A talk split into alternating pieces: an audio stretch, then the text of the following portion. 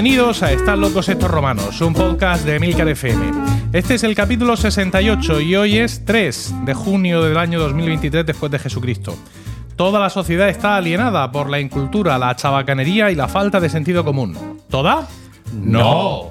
El selecto grupo de oyentes de este podcast forman una suerte de aldea gala que resiste todavía y siempre la estulticia de los invasores, conociendo con asombro y de pelo noticias y comportamientos ajenos que les hacen exclamar como aquellos irreductibles galos una frase llena de ironía y sentido común.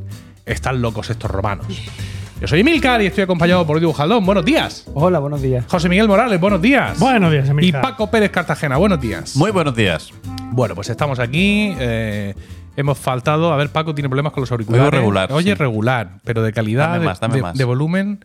Te doy más volumen. Ahora mejor. Ahora mejor. Es que a lo mejor no está bien configurada la salida tuya de auriculares, pero es que ha sido todo tan improvisado. bueno, em, decía yo, decíamos ayer que no grabamos el capítulo en mayo, así que este, pues, pues es el de junio. Ya está. Quiero decir que, ¿qué más puedo decir? Que lo siento mucho, es, te- es tempranero, ¿no? En el mes, con lo cual, pues lo mismo, eso deja satisfechos Seguro, a, sí. a la audiencia, ¿no? Sí. Sí. Bueno. Y si no, pues nada. Efectivamente, y ya está. Eh, antes de empezar, porque tenemos varias cosas, yo quería comentar, poner encima de la mesa dos asuntos vitales para el desarrollo del podcast. El primero, que ya lo vengo yo hablando con José Miguel varios días, es dónde vamos a ver la final de la FA Cup entre el Manchester City y el Manchester United. Uy. Venga, esa una, que es a las 3 de la tarde. hora de- Pero, en Hoy. Manchester, ¿no? Ah, Porque- ah, Hoy. entonces sí lo puedo ver. ¿Eh? Por eso, visto en estos momentos, orgulloso los, colores del Manchester United. La camiseta de Casemiro. ¿Que dónde lo vamos a ver? Pues en donde vamos a comer, ¿no? Sí, allí, la, allí tú crees que en el FBI pinchan el fútbol. No lo sé, pero puedes Venga. sacar tu iPad o algo. Ahí está. Y la segunda es cuál es vuestro workflow cuando se os funde una lámpara del coche.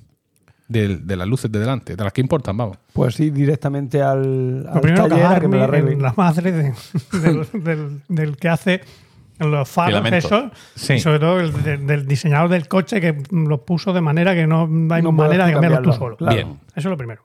Ve- Veo que no estoy solo. Me voy directamente al taller, es que Sí. lo han hecho para eso, para que te Ayer vayas mismo al cambié uno. Sí. Sí. ¿Tú? Yo, yo en el taller, quiero decir, lo Ah. que voy a cambiar Ah, bueno. al taller. ¿A qué taller fuiste en concreto? Al, al servicio técnico porque además tenía que pasar la revisión del cuarto año e inmediatamente me fui a pasar la ITV, Sí. la primera ITV. O sea, que Todo- toda todo la tarde dedicado a eso. Yo voy a los muchachos, A los muchachos. que es como le llama mi suegra Ferarcar, Ferarcar. que son dos muchachos. Claro, y where is? Eso está en la, en la carretera de Monteagudo. Sí. Eh, es que, ¿cómo te lo explico yo? Pues no ahora, luego. Cuando, cuando tú pasas por la carretera de Monteagudo hay como Sí. unos búlgaros gitanos allí. Pues te Por metes eso por allí decía para yo que me era mejor luego. Vale, correcto. Veo que no estoy solo porque yo ent- entendía que de- debería ser un símbolo de masculinidad el ser capaz de hacer todo eso yo mismo. Sí, pero sí lo, lo es, pero- lo hice una vez y me hice daño en un dedo Oh. y decidí no hacerlo más. Eh, entonces, pues eh, digo, bueno, voy a consultar con estos amigos. Bueno, de hecho, si- yo tengo entendido que la Guardia Civil ya no te multa por no llevar repuestos en el coche porque, Porque- porque nadie es capaz de, Nadie, claro. De- ponerlo. Me encanta. Bueno, vamos, si os parece, a ver los comentarios que nos han puesto nuestros queridos oyentes. Tenemos eh, varios comentarios en Evox, qué curioso esto, al último capítulo, Las gallinas desnudas, ¿vale? Y eh, los comentarios los voy a leer por orden cronológico. Dice Mercedes Hidalgo. Hola a todos. El secuestro del vuelo 351 no queda ahí la cosa. Varios de los secuestradores quisieron escapar de Corea del Norte y algunos incluso murieron en el intento. Se ve que no están muy a gusto allí. Jeje. Buenísima esa historia. Un saludo y a seguir con este maravilloso podcast. Muy bien. Sigue Arran Zuhan. Dice, desde mi punto de vista no me cabe duda de que el micromecenazgo y la teoría de los mil seguidores fue creada, aunque de forma completamente inconsciente, en este nuestro país, por la gran Lola Flores. Si cada español diese una peseta... Qué grande. Sí, sí, sí. Y luego aquí vienen dos enlaces de YouTube de Jaime Brustenga, nuestro querido amigo que vive en Japón. Después de pegar los dos enlaces en YouTube, te dice a ti, dice, José Miguel, tendrás que copipastear con el ratón, cosas de Evox. Ajá. Y, y ahora hace el, el comentario. Efectivamente, de vez en cuando sacan algún programa en la tele recopilando los sucesos más impactantes, grabados en cámara, y nunca falta lo del avión. Como sucede con la realidad, los detalles más extravagantes al parecer son ciertos. Y esos dos vídeos yo los he visto y son, pues eso, de documentales, de cosas, de alguno de ellos que está todavía por allí viviendo y todo ese Sí, tipo de, sí. de historias. Vale, eso con respecto a este podcast. Por cierto, si queréis dejar comentarios, y, y no estáis en Evox, eh, hay, no hay muchas plataformas, desgraciadamente, que permitan dejar comentarios directamente. Por supuesto, podéis venir a nuestro Discord, emilcar.fm barra Discord, y ahí buscar el canal de Romanos y nos contáis cosas. Pero también está Podchaser, escrito podchaser.com barra Están locos estos romanos, y ahí también dejáis comentarios al podcast en general o a cada capítulo, ya lo que queráis. Fue muy popular lo de Podchaser hace un par de Sí, años, pero ya la gente ha dejado de usarlo. Más cosas. Eh, tenemos comentarios en Apple Podcast. Tenemos dos de Virgilio sin leer. ¿Mm? Dice aquí, el mejor podcast que puedes escuchar. Cinco estrellas, por supuesto. Qué naturalidad, qué experiencias, qué interacción con los oyentes. No te puedes perder todos los meses el mejor podcast que puedes escuchar para divertirte y culturizarte. Además, ahora tienes la oportunidad de participar y colaborar. Gracias, gracias, gracias. Y el 19 de mayo, el podcast Cultura y Diversión. Esta vez espero llegar para hacer mi reseña, que no puede, no pudo ser, eh, que no puede ser otra que recomendar el mejor podcast que puedes escuchar. Gracias, gracias, gracias. Es increíble. Yo estoy empezando, vamos a hablar con él. Creo que ChatGPT le genera los comentarios, porque es- deja uno cada mes y son siempre distintos. Es, un- es una cosa maravillosa. Y luego hay un comentario en Apple Podcast que no leímos en su momento porque me pasó desapercibido eh, y que es del 12 de marzo. Dice, oigo el podcast en el coche y de vez en cuando tengo que parar porque las lágrimas de risa no me dejan ver. Esto ahora es un gran riesgo. Parar el coche a menos 50 grados en medio de un páramo de Saskatchewan, Uh, Canadá. Hola, sí, soy yo, Volarín, que os echa de menos, pero poco porque una vez al mes o cada dos os coláis en mi congelada vida un ratito. ¿Queréis anécdotas de viajes? Aquí nos metemos en el congelador del frigo para calentarnos. Besos. Madre. Nuestro amigo Alfonso, que ha iniciado beso. la aventura canadiense con toda su familia y está allí, pues eso, a menos 50 grados Ánimo. fresquete. en Saskatchewan. Sí, sí. Como él decía, que las temperaturas son más o menos como en Murcia, pero con un menos delante. Efectivamente. Pero es un frío seco. Sí, sí, es verdad. Eso lo dices a favor o en contra. A favor, a favor. Ahí te abrigas y aquí en Murcia pasa mucho más frío. Claro. Sí. Hombre, claro que sí. Porque las casas no están preparadas. Claro. Ahí en Saskatchewan están. Efectivamente. No sale a la calle, básicamente. Bueno, eh, vamos, si os parece, tenemos audio de Romano invitado de Virgilio, que nos- mandó uno para el capítulo anterior, pero como también había mandado Félix, pusimos el de Félix y hemos dejado el de Virgilio para ahora. Así que vamos a escucharle. ¿Por qué la frase esto dura más que la obra del Escorial es una falacia? Esto dura más que la obra del Escorial es una falacia, ya que la imponente obra solo duró 21 años, que si pensamos que ésta fue realizada en el siglo XVI, comparado con obras de este siglo, eso fue una nimiedad. Hay tantas curiosidades sobre esta obra que darían para un podcast, pero solo voy a hablar de tres que me han llamado especialmente la atención y que en algo se relacionan con este nuestro podcast preferido. Hablando de reliquias, al rey Felipe II le colaron entre las miles de las que coleccionó una pluma del arcángel San Gabriel y varias gotas de leche de la Virgen con la que amamantó a Cristo. Ríete tú del santo prepucio. Sin embargo, en su afán coleccionista también hizo que nos llegara la magnífica biblioteca, con volúmenes tan impresionantes como las cantigas de Santa María de Alfonso X el Sabio, y códices extranjeros como el de Virgilio, e incluyó títulos que la Inquisición había prohibido. En las salas capitulares del monasterio, todos sus techos están decorados con grutescos, imitación de los encontrados en el Domus Area de Nerón en el siglo XV, y decoran sus muros pinturas tan espléndidas como la Última Cena de Tiziano o el martirio del general romano San Mauricio, de El Greco. Salvete ad Romanos. Salve, mm, tibi quoque, Virgilio. Muchas gracias, Virgilio, siempre por aportarnos conocimientos maravillosos de los Sí. que pegan en este podcast, realmente. Estas son las cosas que nos gustan. Yo mi- eh, sé que va a quedar un poco irreverente, pero cuando has dicho lo de las gotas de la Virgen, me imaginaba ahí con la sacaleche ese. La Virgen. ¿Habéis estado en el Escorial? Yo no he estado. Sí, ¿No. No, no, no, no. A ver, yo he estado cerca del Escorial. He estado, diría que el delante. Valle de los Caídos. Ah, claro, delante del Escorial. Yo he dicho, coño, el Cuelgamuros, Escorial. Pero ya ahora. está. Parte de la tesis eh, Sí. consistió en ir a la biblioteca del Escorial y ver allí algunos manuscritos griegos. Ajá. Estuve allí, me pusieron mi guante, mi mascarilla. Sí. Estaba yo solo, prácticamente. Un sitio increíble, sí.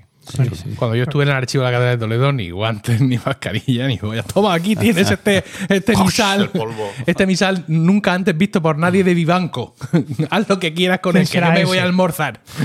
bueno, menos mal que uno es como es. Esto que, que ha dicho que ha dicho Virgilio de que había en la biblioteca de, de Felipe II había algunos libros prohibidos por la, por la Inquisición, me ha recordado una cosa que he oído esta mañana en, en la radio, que no sé qué estado de Estados Unidos, donde mm, no sé, supongo que será Florida, eh, donde está el de Santis este que es más- está más loco todavía que el Trump. A, a sacar una ley para purgar las bibliotecas de los colegios y tal, de, de cosas de LGTBI y todas esas que adoctrinaran a los, a los pobres niños. Pues resulta que un señor ha denunciado, a- el- ha, ha solicitado que en el colegio de su hijo retiren la Biblia. Porque contiene muchas. En base a esa ley. Sí. Contiene muchas escenas pornográficas de violaciones, Sí. de. Bueno, en fin. de- de- de- y que, que, según esa ley podría ser considerado pornográfico. Explicit. ¿no? Exacto. Y le han dado la razón. Le han tenido que dar la razón. No, toma, han retirado la Biblia, Biblia. de los colegios de primaria. Ah. Los han dejado en secundaria, pero la- Sí. han tenido más remedio que darle la razón y han retirado la Biblia de los colegios de primaria. Me parece muy bien. A mí también, se merecen todo lo que les pase. No, yo creo que estoy cada vez más convencido de que no es un país de verdad. Yo he estado, ¿eh? Pero cada vez pienso más que eran todos actores. Sí, ¿no? Toma. Sí, sí, Que viene, sí. que viene, que viene. Que efectivamente, porque no, no puede ser real. O sea, no, no es- En fin, yo qué sé. Bueno, vamos al tema. Venga. Que hemos- hecho hoy aquí, ha habido un pre-podcast amplio, que no es habitual. ¿Mm? Y hemos perdido, no hemos perdido, hemos empleado Exactamente. tiempo. Hemos ganado. Invertido. Sí, tenemos cita ya para comer. Está todo hoy muy bien. Está todo como no enrolléis, que luego me falta mi tiempo. Venga, A ver. ¿Qué Vale, vale. Vamos.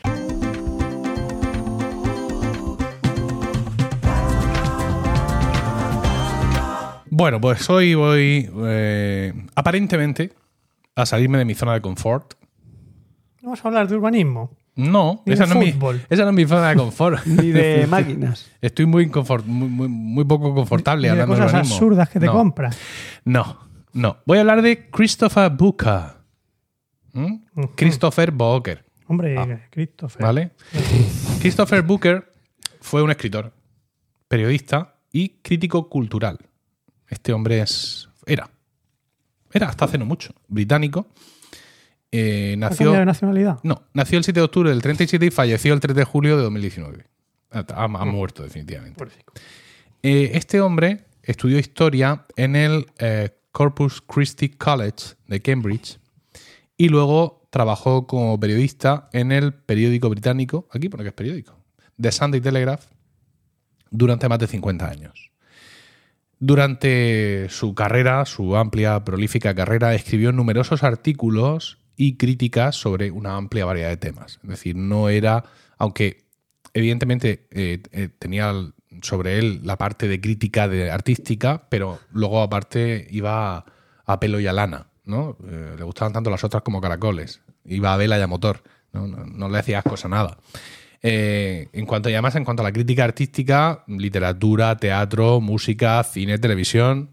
O sea, tú con Christopher en la, en la redacción, No te aburrías. Todo- no, tú estás descansado. O sea, ¿esto quién? Uy, esto, cubierto, esto esto Christopher Christopher. se encarga. Y incluso eh, tuvo tiempo para la chanza Mm. porque eh, fue cofundador de una revista satírica Private Eye, ojo privado, que se fundó en 1961. Ya sabemos los ingleses, ¿eh? ¿Cómo se la gastan? 61. Sí, 61. Pero eh, no quiero traeros aquí a Christopher Booker por, por sí mismo, ¿m? sino por eh, su libro. Un libro en el que trabajó durante 34 años. ¿m? Escribió alguno más, pero este es el principal. Un libro en el que trabajó durante 34 años y que se titula The Seven Basic Plots: Why We Tell Stories. Es decir, los siete argumentos básicos eh, por qué contamos historias. Aquí explora la idea de que todas las historias, todo, todo lo que se, se escribe, todo lo que se cuenta, se puede reducir a siete tramas básicas. Eh, ya digo, eh, 34 años escribiendo el libro y además con efectos retroactivos. Porque dice que esto es así, que esto es universal y que se puede aplicar a todos los relatos de todas las culturas habidos y por haber. Y son los siguientes. Overcoming the Monster, que aunque se traduce por vencer al monstruo, para mí me gusta más como que viene el monstruo. Mucho mejor. ¿Vale?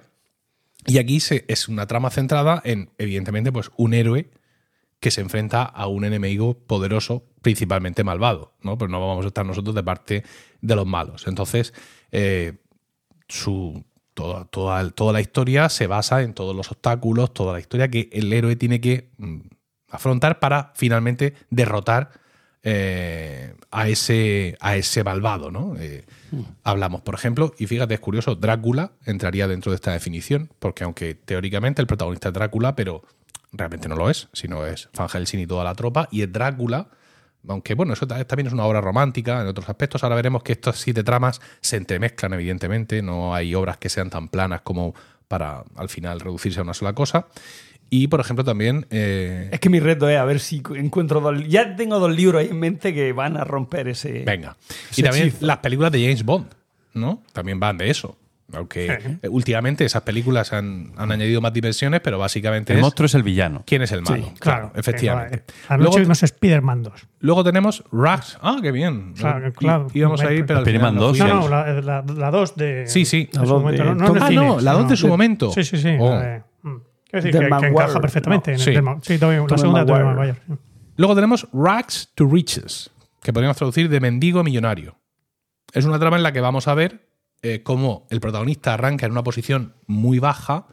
Puede ser de pobreza, pero no necesariamente pobreza, sino en un estrato muy bajo con respecto a sus esquemas sociales o profesionales, con muchas desventajas, pero se va superando hasta alcanzar pues esa riqueza, esa posición preeminente, ese reconocimiento, es, ese lo que sea, ¿no? Aquí hablaríamos, por ejemplo, de Cenicienta, Por ejemplo.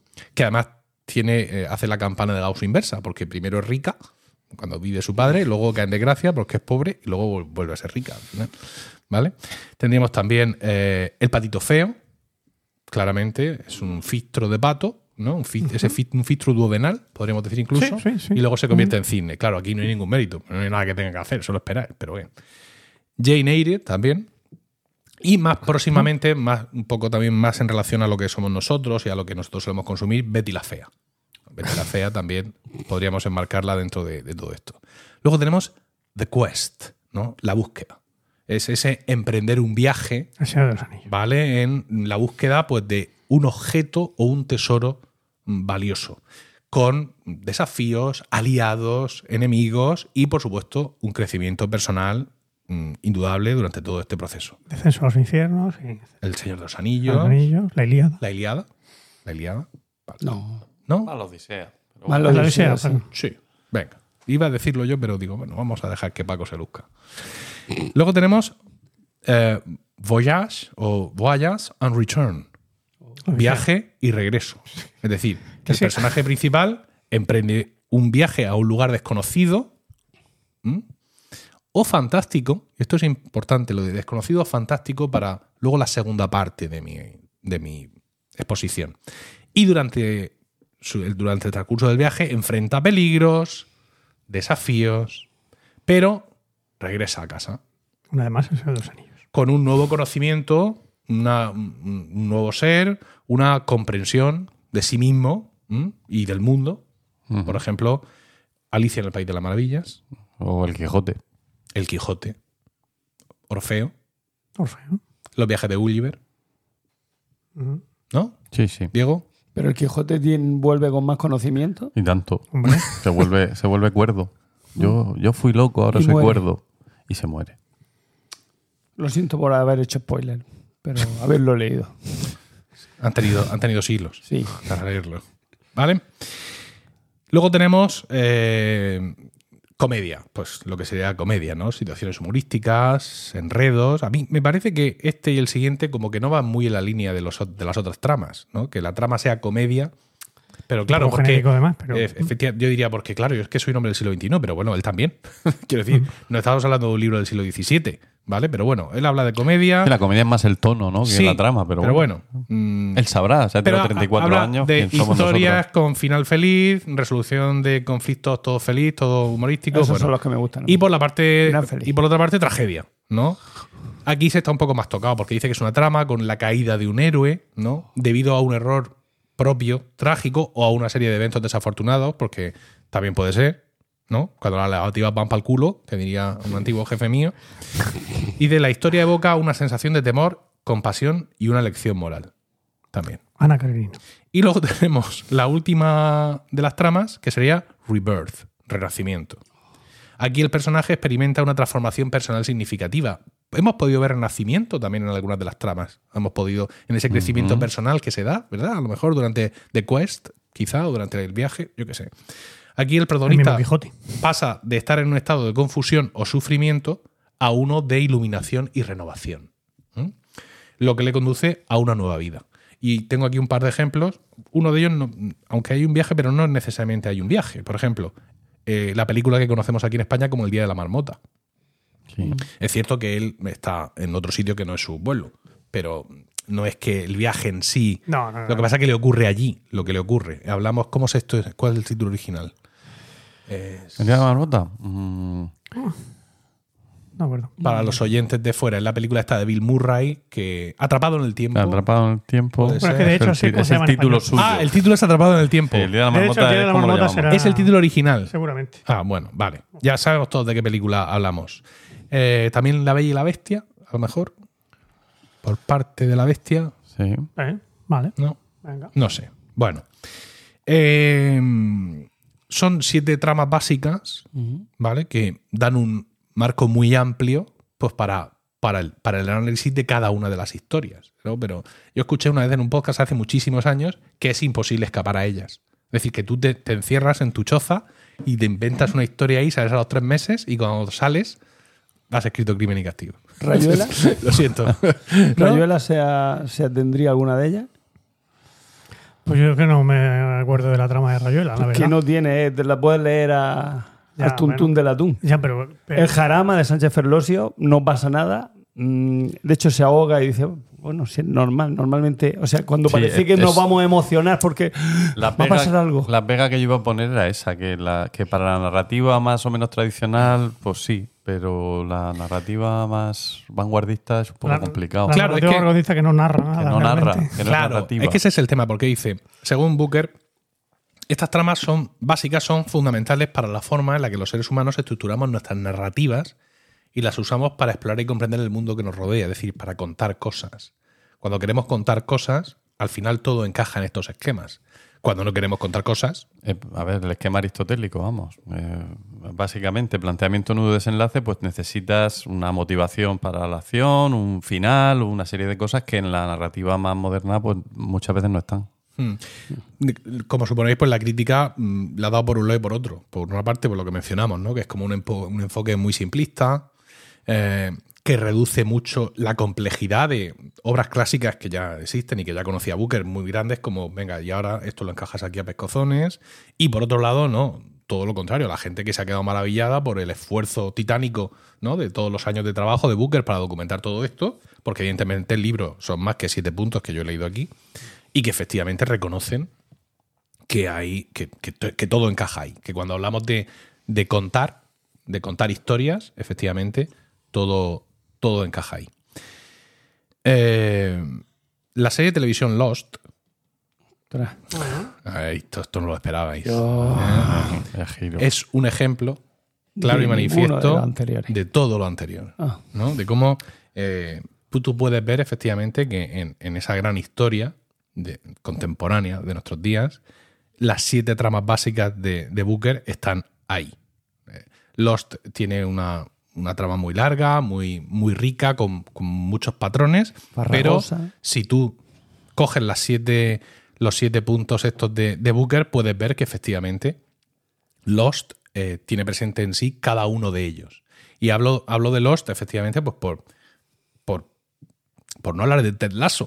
Quiero decir, Ah, Lost. ayer acabé verla. Qué nosotros, nosotros también. Eh, Qué panza, no, no, qué panza llorar. Ya, Solo bueno. digo qué Sí, panza de como, llorar. como en Demasiada each información. chapter. Bueno, eh, hay otras series que están muy bien, que están muy chulas, que nos han gustado, que te pueden gustar más que, que Lost, pero claro, no tienen esa, esa- ese trasfondo de Lost que al final es una narración muy compleja de muchas cosas.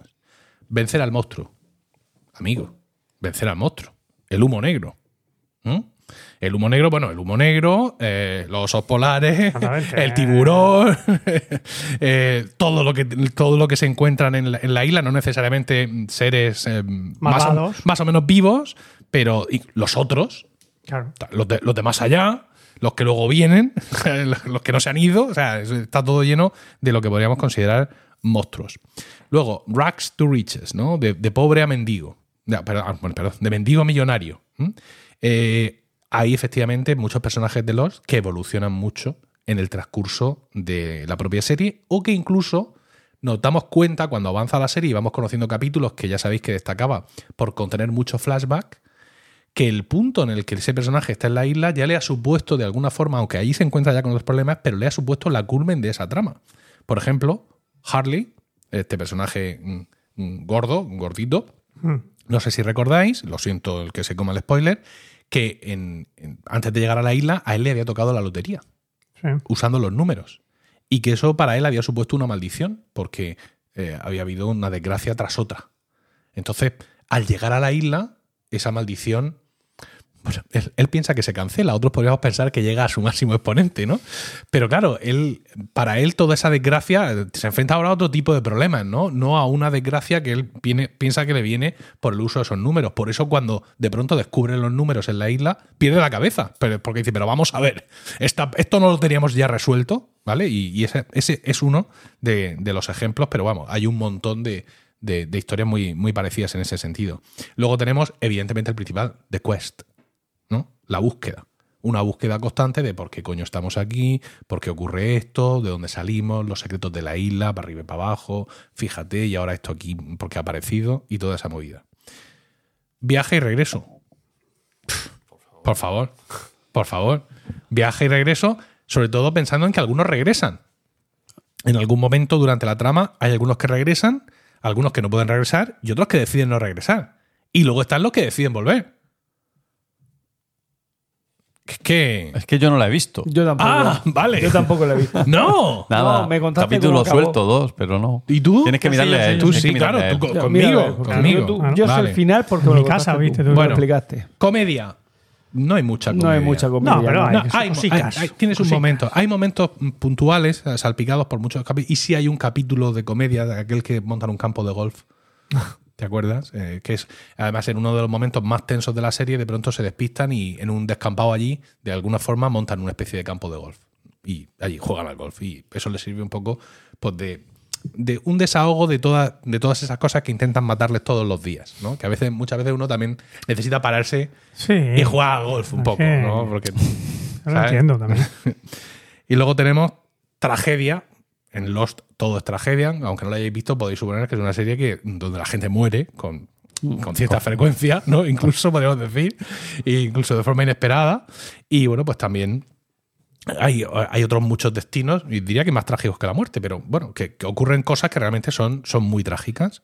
Y luego, principalmente, renacimiento. Hmm. Es decir, hay muchos personajes que pues vencen o ya los traen vencidos o a medio vencer o en la propia isla se les manifiestan muchos de sus temores. Como la isla tiene cierto componente mm, sobrenatural, pues ahí se les manifiestan miedos pasados, enemigos pasados y eh, son capaces de, ante estas manifestaciones, sobreponerse y convertirse en personas nuevas o simplemente por el hecho de haber cambiado de contexto, crecer y convertirse en personas nuevas. Por ejemplo, Sawyer o, o el propio Locke, principalmente, que además con un componente también muy sobrenatural, son personajes que mm, cuando tú ves luego a base de los flashbacks de dónde ¿Cómo vienen estaban? y todo lo que les han pasado, pues tú puedes ver que efectivamente ha habido ahí un, un renacimiento. Yo, sin embargo, aunque esto me gusta mucho, pero no dejo de ver eh, la trama de Lost como una octava, como una octava trama. Es decir, grupo de personas desplazado física y o temporalmente y o dimensionalmente, lo digo por hacerlo todo. porque no se sabe. No Eh, se no, sabe. estoy ampliándolo todo en general, ¿vale? Vale, vale. donde lo que ocurre, lo que sucede, lo que pasa mm, es complicado, pero donde principalmente lo que vamos a ver es lo que pasa con los personajes. Esto es algo que para muchos de nosotros podemos pensar en nuestra incultura que ha nacido en Lost, pero no es así, porque la literatura de ciencia ficción lleva tratando este tema desde mucho antes. Por ejemplo, La cúpula de Stephen King, es un libro anterior, aunque la serie es posterior, pero también es eso, es un pueblo que amanece de pronto un día rodeado por una cúpula invisible. Eh, ellos pueden ver más o menos lo que pasa afuera, en el ejército y tal, pero no tienen ningún contacto con el exterior ni saben lo que pasa. Entonces, pues, yo no he, no he leído el libro, he visto, desgraciadamente he visto la serie, Yo también. desgraciadamente para, para lo que me puede afectar como, ¿no? como persona. Esto es un, es un tiempo que no vamos a recuperar No, ya. no. ¿vale? Hay un punto de la serie donde ya se despega del, del libro y de lo que viene siendo el sentido común del, del ser humano, ¿vale? Y hasta donde llega el libro, tú ves lo que ves un poco este estilo. ¿no? Es decir, sí, hay una cúpula, vamos haciendo determinados avances de, de cómo funciona la cúpula y por qué sí, por qué no, y esto que ha podido pasar, pero realmente la trama está en lo que ocurre con los personajes. Y, eso es muy, muy interesante. Desde que salió Lost, eh, a nivel televisivo han salido muchas series que, que apuntan a esa trama. O sea, vamos a coger a un grupo de gente que les pase algo, traerlos, llevarlos, subirlos, bajarlos y dando más o menos explicaciones de qué es lo que les ha pasado, que es el, motivo principal, o sea, lo que te engancha del primer capítulo, vamos a ver cómo esos personajes crecen, suben y bajan. Lo que pasa que es una trama muy arriesgada, porque si no lo haces bien, enseguida se ven las costuras.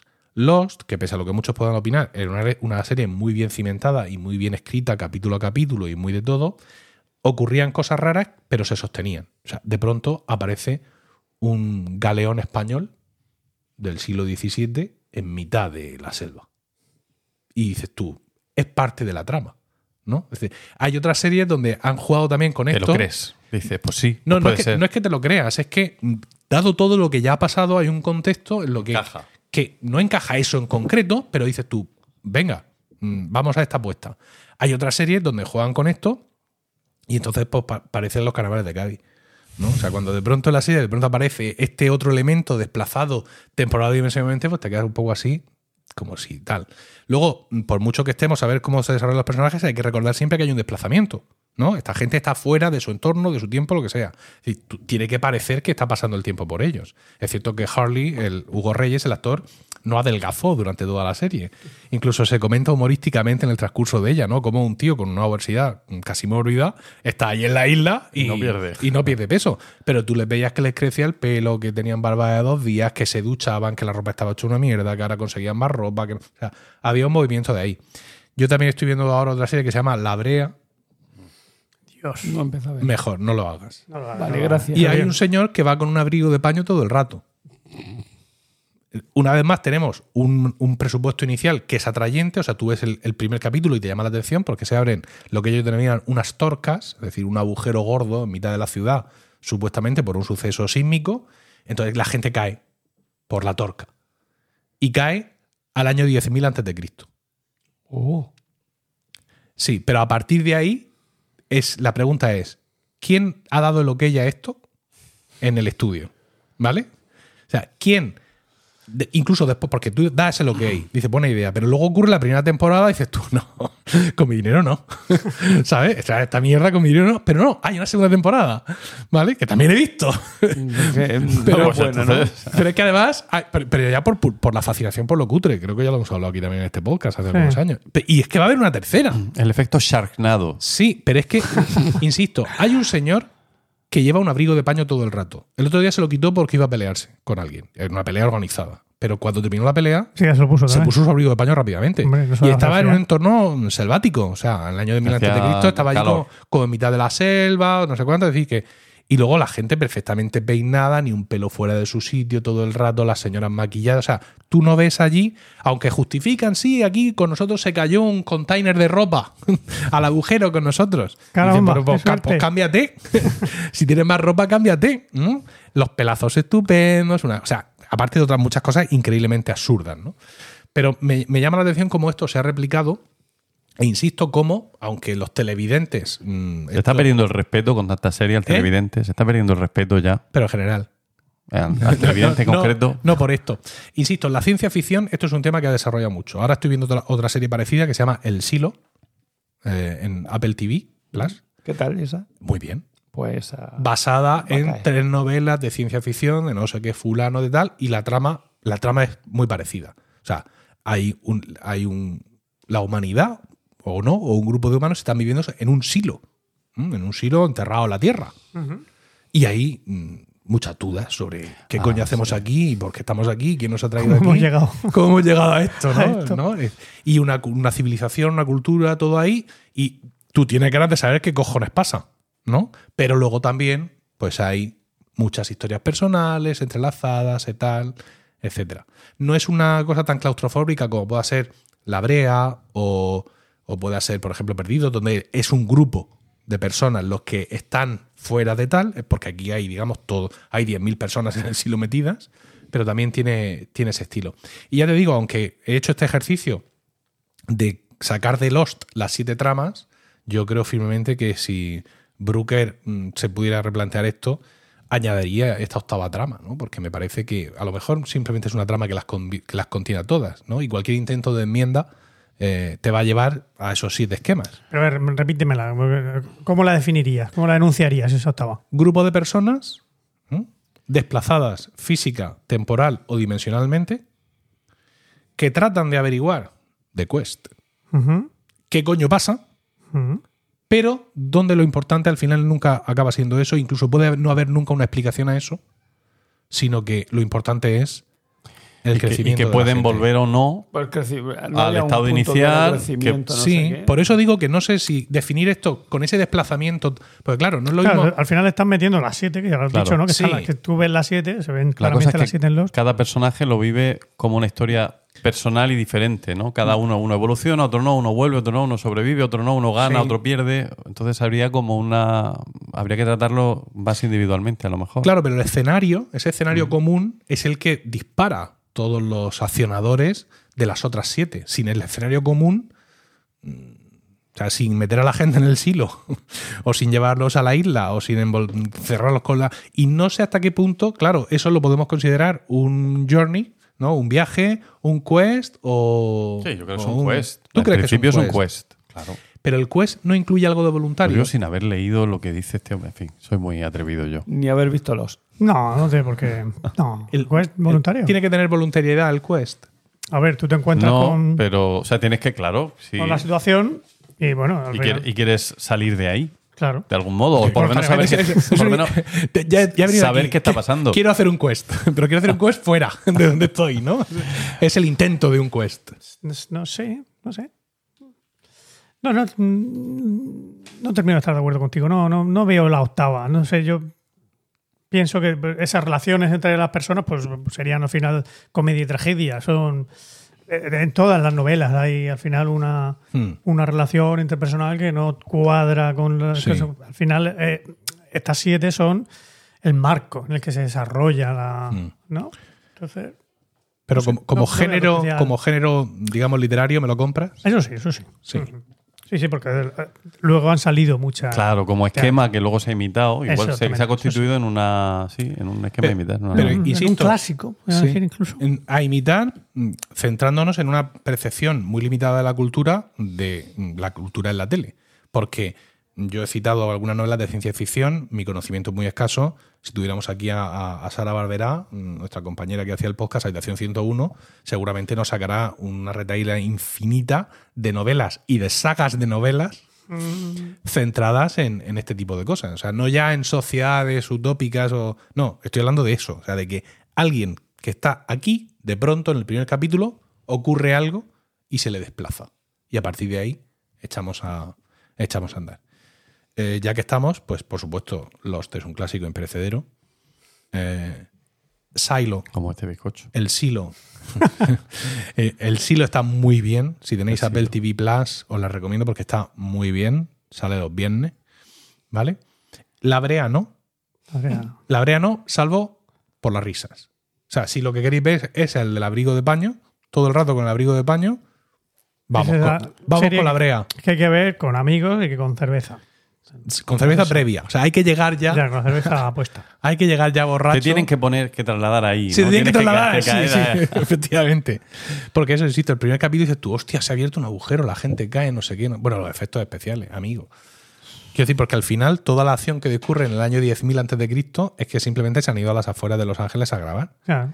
Y de vez en cuando pues tienen que hacer algo, ¿no? Tienen que hacer algo, dice, oye, vamos a hacer algo que se note que estamos en el 10.000 antes de Cristo. Entonces te sacan un diente de sable o un elefante lanudo o algún bicho así antiguo que lo hace lo hacen con Mid Journey, ¿no? Con lo de la inteligencia artificial ahí y, lo- y luego lo ponen ahí, ¿no? Así animado, porque es, es realmente lamentable. Sí, pero me parece hasta bien, Ah, porque claro, es que está el del abrigo de paño, sí, no, no. ¿sabes? Y está dentro de toda Pero es un villano. ¿Eh? El abrigo de paño no, es de los buenos. Es, es héroe. Sí, ps- Sí, es héroe.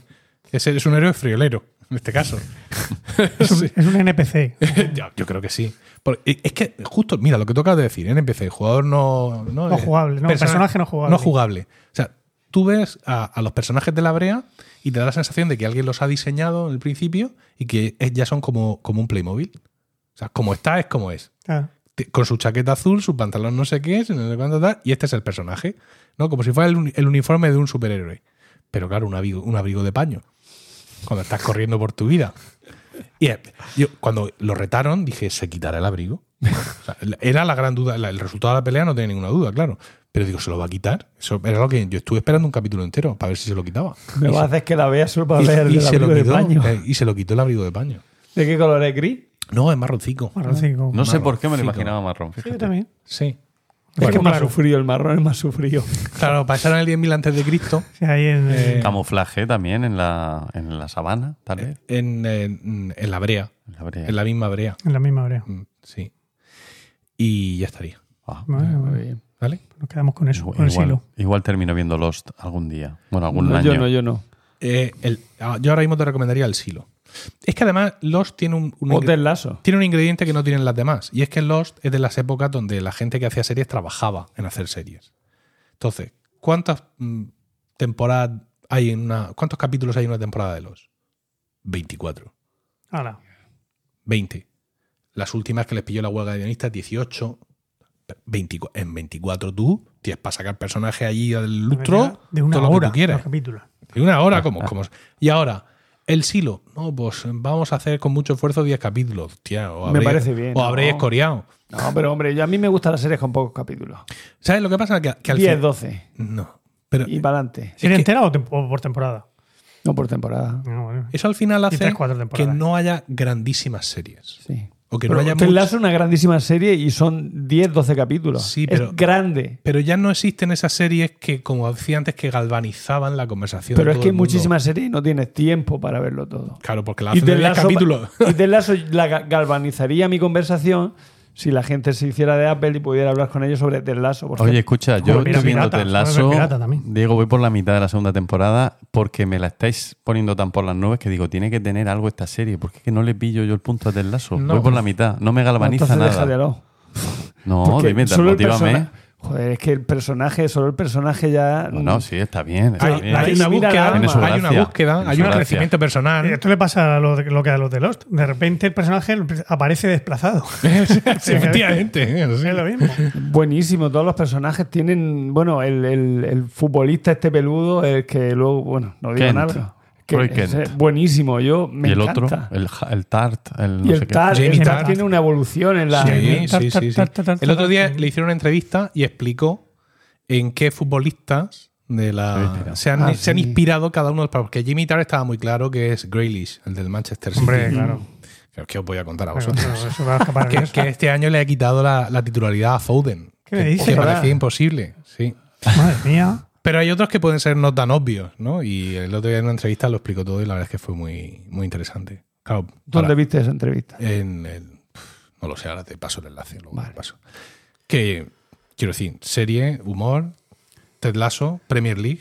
¿La veis en español? No, No. no, yo la veo en inglés. En, En inglés, en inglés. En inglés para disfrutar de no entender nada de lo que dice Ted ¿Verdad? Lasso. Sí. Se, se pilla una. No sé si- Lindo. Porque él habla con acento de, de Arkansas. No, y, la- sí. y las cosas que dice y cómo lo dice. no. O sea, él habla como si lo Sí, hubiera- muchos como juegos de si- palabras, Como si un tornado lo hubiera dejado de vuelta en su granja. Ese es su acento. Pero es que luego, claro, también están los acentos ingleses. Porque Sí. Roy Kent y Jamie Tart tienen unos acentos completamente distintos. Sí. El otro día están diciendo la misma palabra los dos. Fake. Eh, Mm, Roy Kent decía fake y, y Jamie Tart decía fake. Y Sí. En, en la contestación Porque se lo dijeron. Jamie Tart es de un suburbio de Manchester.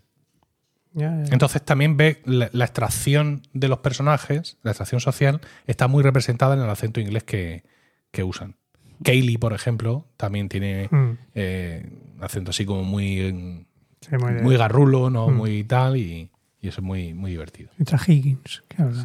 Sí. Higgins, por favor, Higgins. Qué grande. Bueno, que he terminado ya y estamos hablando de Ted Lasso y todo eso, pero no era. Vamos, al final se va a acertar de por la hamburguesa. Uh, Ve recortando, ve quitando. ¿Seguimos? Tira, no, no tira puedo dos. quitarle Qui- nada. Tira dos- Joder, dos va, escúchame, ya. que me he tirado dos días para resumir todo lo posible. Seguimos.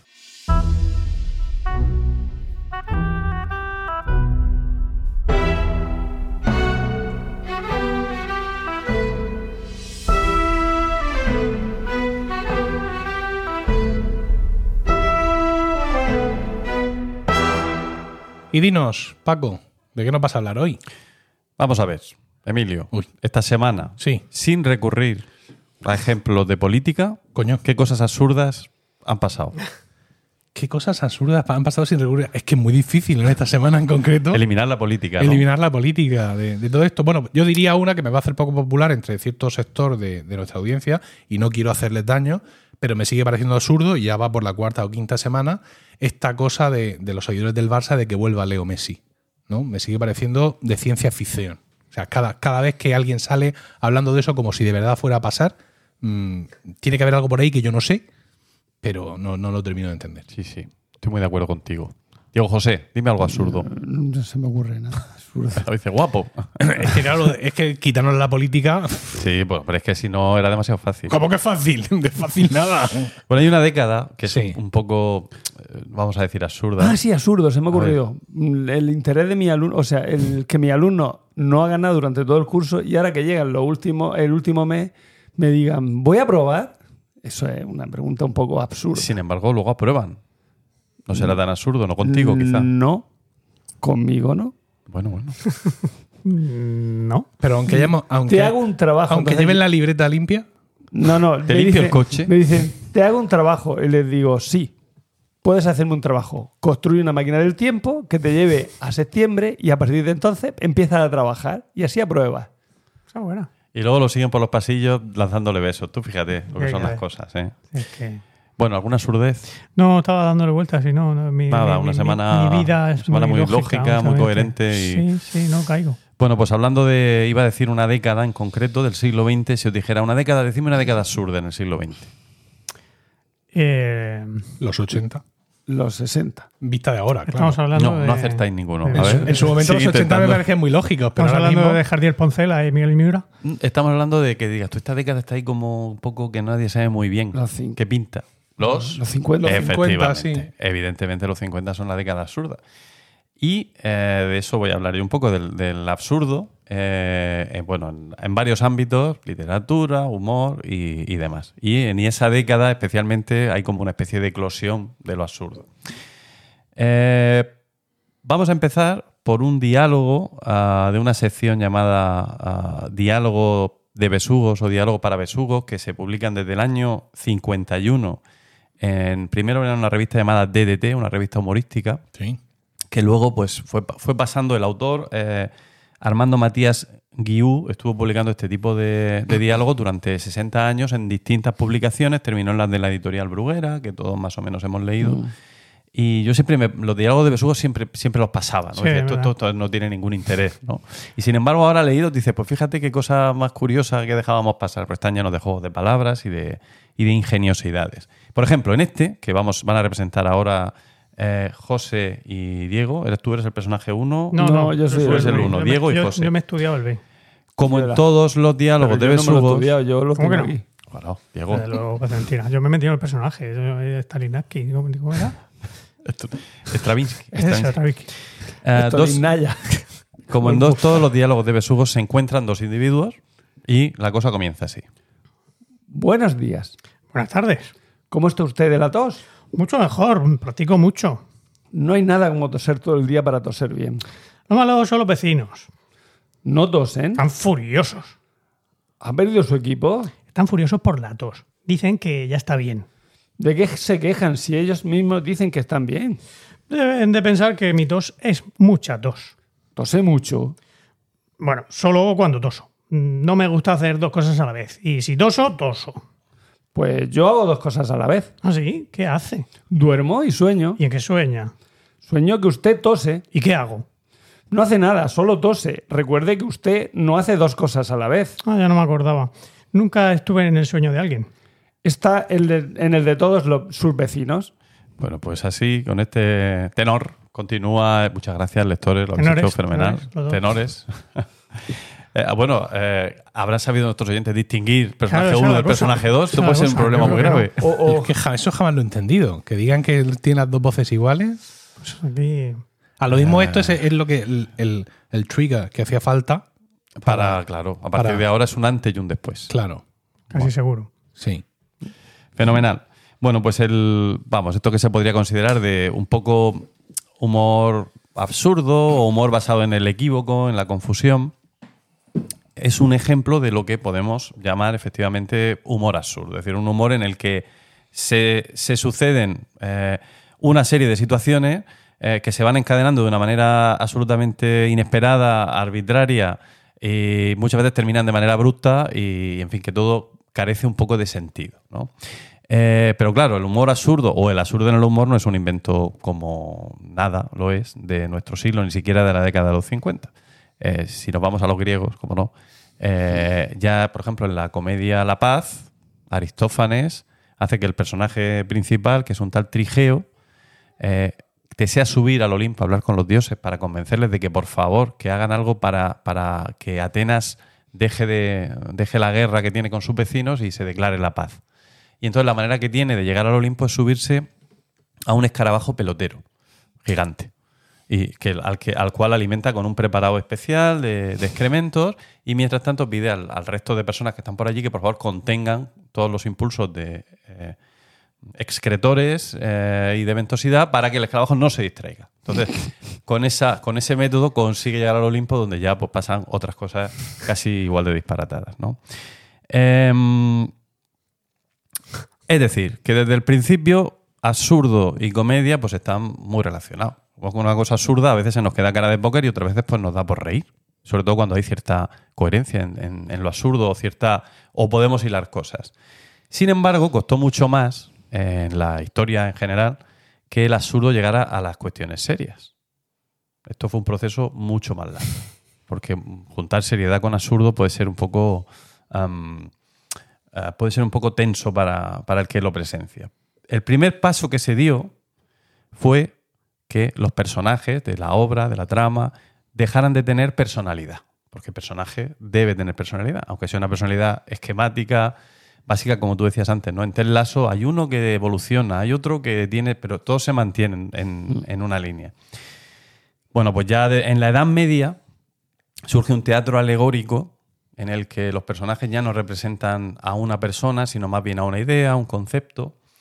Em, y, eh, y se dan obras como, por ejemplo, La alianza de la fe y la lealtad, donde la fe es un personaje, la lealtad es otro, o La moralidad del hombre justo y el hombre mundano. ¿no? Bueno, esto evoluciona al paso de los años, siglos, y llega al Teatro del Siglo de Oro, donde tenemos a Calderón, que hace una obra, por ejemplo, que se llama El Gran Teatro del Mundo. En el Gran Teatro del Mundo se enfrentan una serie de personajes así arquetípicos, como digo, generales.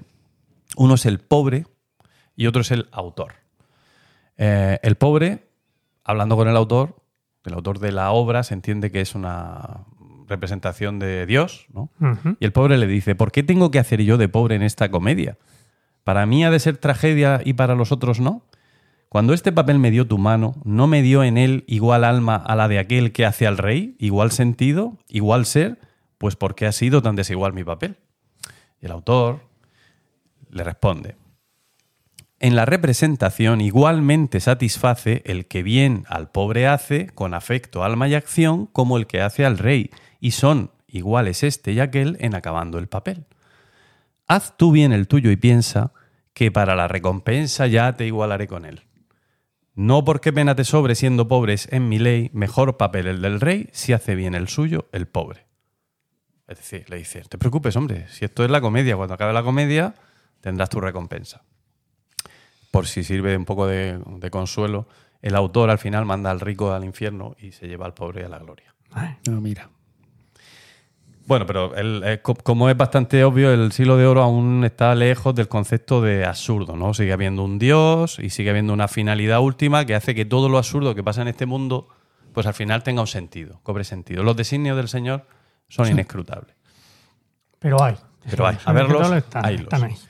El segundo paso en la evolución de lo absurdo o la introducción de lo absurdo dentro de lo serio sería que los personajes eh, pueden comportarse de forma absurda, repetitiva, sin aportar nada a la trama. Es decir, el comportamiento, no ya la personalidad, sino la forma de actuar del personaje puede ser absurda. Incluso su propio lenguaje puede llegar a ser completamente ininteligible. No sabemos qué están diciendo. Eh, bueno, ahí también, eh, esto va, hacen falta siglos igualmente. Hay una época, la ilustración, en donde el absurdo no es posible, evidentemente, por razones obvias. ¿no? Eh, está la ciencia y ahí está todo, digamos que tenemos un asiento firme para, para cualquier duda. Pero mm, yo dando vuelta a la ilustración, eh, en el Cándido de Voltaire hay, mm, hay absurdez, o quiero decir, hay parte de absurdo en, en- en el comportamiento del propio Cándido. Mm, No sé, buscando algo en El- el bueno, porque- a ver, yo el Cándido lo leí hace mucho, no me acuerdo muy bien qué es lo que hace Cándido que Y sea... critica, eh, básicamente critica, critica la teoría de Leibniz de que Dios ha hecho el mejor de los mundos posibles, ¿no? Y porque pues, le pasa de todo y él sigue siendo igual de cándido, igual de feliz. Cuando, mm, yo qué sé, yo lo veo un comportamiento absurdo mm, que... Pero se está criticando esa actitud, ¿no? Es un poco Sí. crítica. O sea, es, mm, él representa el hombre hay del pasado. pero lo hay que- un personaje absurdo. Sí, lo, hay, pero como un esquema o como un modelo de lo que no debe uno ser. Ah, sí, Entiendo, bueno, sí. ¿no? Sí. Bueno. Eh, luego viene pues el realismo en el que en el que el enfoque social es el que libra del absurdo, es decir, hay una espera, una, una búsqueda de una sociedad mejor y, y en eso confiamos, ¿no? Hay un sentido para, para todo este absurdo en el que nos movemos. Y paradójicamente, en una sociedad tan, tan eh, absurdamente falsa y clasista como puede ser la sociedad eh, inglesa, la Inglaterra del siglo XIX, comienzan a surgir mentes absurdas. Por ejemplo, la de Luis Carroll. Antes hablabas de. Ha sido tú, José, que había mencionado a Alicia, ha sido tú. Alicia en el País de la Maravilla, bueno, todas las obras de Carroll. ¿no? Carroll es un personaje que no se llamaba Carroll tampoco, pero aparte de eso, eh, es un personaje con una vida eh, de película. Se, se le ha llegado a, a considerar un eh, candidato a ser, a ser el Jack el Destripador. Ha sido, se le ha atribuido a él los crímenes de Jack el Destripador. Crea personajes que ya son un poco absurdos, ¿no? La reina de corazones, el gato de Cheshire, el sombrerero, la liebre de marzo. em, y finalmente hace un poema que está considerado una de sus grandes obras, pero que es poco conocido, que se llama La caza del snark, subtitulado Paroxismo en ocho espasmos, en el que una tripulación de nueve hombres y un castor va a la caza de un ser denominado snark, que no, nadie sabe cómo es. Cuando le preguntaron por esta obra, eh, dijo que, que la obra surgió porque un día paseando por una colina se le ocurrió el último verso de la obra. Y el último verso decía así: For the snark was a boyum, you see. Que traducido sería porque el snark era un boyum. Ya, ya lo ves. Y a partir de ahí compuso el, el poema entero. Es, to- es todo un disparate de, de poema. O el poema Jabberwocky, famoso, traducido como el galimatazo en las pelis de, de Barton, de, de Alicia, que bueno, es, es tremendo. Leo solo una estrofa. Brillaba, no, brillaba, no, sí, brillaba, brumeando negro el sol, agiliscosos giroscaban los limazones, manerreando por las váparas lejanas, mimosos se frungían los borogofios. Espérate, lo he perdido. Mimo- eh, mientras el momio rantas murgiflaba. ¿Vale? En verso, porque esto era prosa, en verso suena así: Asurraba, los viscobios tobes, taladrando en las váparas ruetaban, misébiles estaban los borgobes, mientras los verdos momios brachilbaban. Qué bonito. Que-. Pero, pero es una labor de es puro, es puro, puro Ozores. Total. qué gran labor del traductor. Eh, de cualquiera de ellos. O sea, y qué diferentes son una de otra. De hecho, una tiene cinco versos, la otra tiene cuatro. Y no hay quejas ni nada. Bien. Se acepta, en- eh, por último, que una obra no tiene tampoco por qué pasar realmente nada. ¿no? Es lo que hablábamos antes de la Qué literatura de, vanguardia, ¿no? Esto, o sea, ¿por, ¿y por qué hay que contar? No porque hay que contar. Porque hay que contar algo que tenga una, un final, un final feliz o infeliz, pero un final que recoja lo que ha sucedido durante la obra y por qué no contar simplemente el paso del tiempo. Porque hay siete tramas. Yo, yo no puedo. aquí es donde, aquí He venido a hablar de su libro. Discrepamos. bueno, pues esto, eh, la causa de esto ya es el siglo XX, el siglo de las vanguardias, el dadaísmo que dice, dice con la Primera Guerra Mundial, dice, bueno, está bien de estar aquí haciendo el tonto con Aristóteles y su planteamiento nudo y desenlace, vamos a darle a todo la vuelta. Eh, esto sucede después de la Primera Guerra Mundial, pero se- las cosas se quedan Claro, ahí. lo vieron tan cerca, el irse a la mierda, Y dijeron, vamos a... y entonces llegó la segunda. Y entonces, Claro. y entonces ya dijeron, bueno, vamos a ver. Efectivamente. Esto ya no tiene mucho, no tiene mucho fuste. Y eh, hay un libro del que también hablé una vez, que es El mito de Sísifo, de Camus, que plantea que, bueno, que llegados a este punto, como la vida es tan absurda, no tiene mucho sentido eh, hablar de otra cosa que no sea el suicidio. Suicidio es el único tema verdaderamente serio. Muy bien. Bien. Y, y esto es, es este guante que lanza Camus en cuatro o cinco años empieza a ser recogido por un montón de escritores, sobre todo de obras teatrales. Ah, y bueno, pues aquí surge ya lo que llamaremos la filosofía del absurdo. Comienza con dos o tres obras que son casi simultáneas, pero ya son en los años 50, la década absurda. Eh, una de ellas es La cantante calva de Ionesco, Ujú. otro es Esperando a Godot de Beckett, y bueno, y hay una serie de... En, en esos 10 años se producen muchas obras de este tipo. Em, brevemente, cuento, bueno, el argumento de Esperando a Godot, bueno, el argumento, el argumento es poco una palabra que no deberíamos usar, pero bueno, hay dos personajes, Vladimir y Estragón, que se juntan en un páramo junto a un árbol, y bueno, y allí se, se presentan, se conocen, van vestidos así de manera muy cutre eh, y, y- y- y hablan. ¿Y qué haces tú? ¿Qué haces aquí? Pues yo esperando a Godot. Y el otro, pues yo también estoy esperando a Godot, ¿no? Y empiezan a contar cosas o a tener a entablar diálogos que no son que no tienen mucha relación con nada de lo que está pasando, pasan de un tema a otro sin ningún tipo de coherencia. Al poco tiempo llegan otros dos personajes, un señor rico y su criado, y luego llega un niño que les dice, vengo de parte de Godot, que hoy no va a venir. Esa es la primera escena, una hora cuatro más o menos. Segunda escena, mismo escenario, mismos personajes, eh, con la diferencia de que ahora cuando aparecen el rico y el pobre, el rico se ha quedado ciego y el pobre se ha quedado mudo, eh, y vuelve a aparecer el niño. Y le dice, le dice que hoy no va a venir. Entonces ellos, en un, en un amago de raciocinio, le dicen, eso ya no lo dijiste ayer. Y él les contesta, no, yo no, yo no vine ayer. Yo he venido hoy. Ayer vendría otro. No, por si acaso hay algo a lo que agarrarse, ¿no? lo destruye. Y bueno, la obra termina, mira insistentemente el árbol como, con- como con ilusión de ahorcarse, porque parece ser la- lo que se quiere sugerir, lo del suicidio que hemos dicho. Y, y finalmente, pues la obra se acaba. No ha pasado nada, no ha llegado Godot, y ahí está. ¿Quién es Godot? ¿Quién es el niño? Hay interpretaciones de que si el niño puede ser Jesucristo que viene a anunciar la llegada del Padre y Godot, entonces sería God, sería eh, Dios. Desmentido por Beckett, inmediatamente dijo que era de una palabra eh, francesa que no tenía nada que ver. Bueno, un crítico anónimo, al salir de la obra, exclamó: Nada ocurre. Na- nadie viene, nadie va. Es terrible. O sea, es una- un resumen muy bueno. Eh, esto fue justo después del estreno en París en 1953. Y efectivamente, el absurdo ah, unido al drama es insoportable. Porque bastante tenemos ya, ¿no? Quiero decir. Como para estar encima, ahí con el dedico, ¿no? Venga. Sí, que la vida puede ser muy dura y puede no tener sentido muchas veces, pero vamos a reírnos un poco, ¿no? Eso hizo que eh, bueno, tampoco soy un experto en el teatro del absurdo, pero vamos, yo lo poco que he visto, siempre hay una cierta tendencia al humor en el absurdo. Eh, como sucede, por ejemplo, en esta escena de la cantante calva, en la que eh, el personaje 1 va a ser interpretado por... El tuyo era el 1, ¿no, Emilio? Sí. Vale, pues cuando quieras. Desde que llegué a Londres vivo en la calle Broomfield, estimada señora. Qué curioso, qué extraño. Yo también desde mi llegada a Londres vivo en la calle Bromfield, estimado señor. Es curioso, pero entonces, entonces tal vez nos hayamos encontrado en la calle Broomfield, estimada señora. Qué curioso, qué extraño. Es muy posible después de todo, pero no lo recuerdo, estimado señor. Yo vivo en el número 19, estimada señora. Qué curioso. Yo también vivo en el número 19, estimado señor. Pero entonces, entonces, entonces, entonces, quizá nos hayamos visto en esa casa, estimada señora.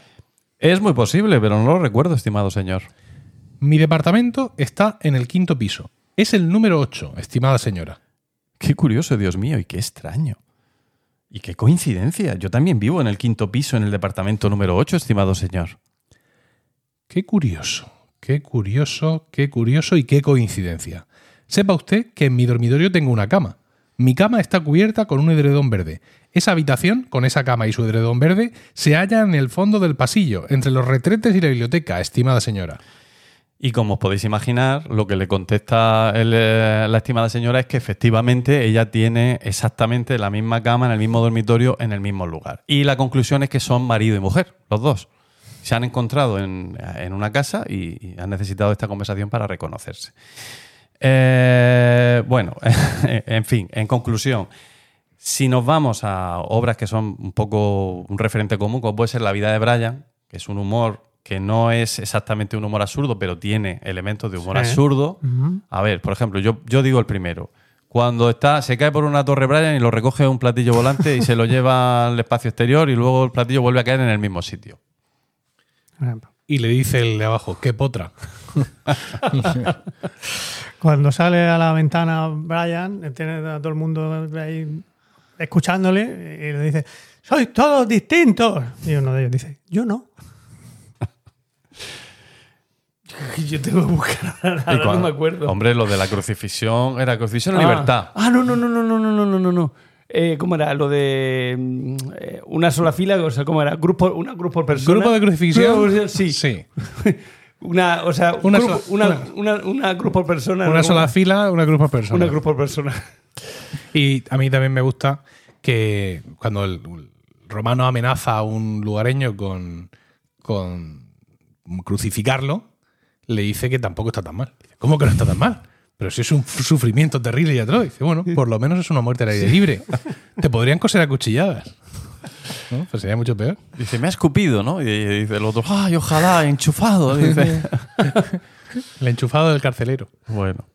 Pues nada, termino ya esta, esta sección absurdamente larga eh, y lo hago con un homenaje al verdadero creador del absurdo, Diógenes, el cínico, quien representó, bueno, tuvo muchas, muchas acciones absurdas en su vida, o una vida muy absurda, pero quizá la más llamativa es cuando Atenas nuevamente se disponía a entrar en guerra y estaba todo el mundo atareadísimo, pues limpiando las armas, dándoles de comer a los caballos, despidiéndose de la familia, y había una actividad frenética en la ciudad, y él, de repente lo vieron que estaba con el tonel, su tonel donde él vivía, lo subía por una cuesta, luego lo bajaba, luego lo volvía a subir.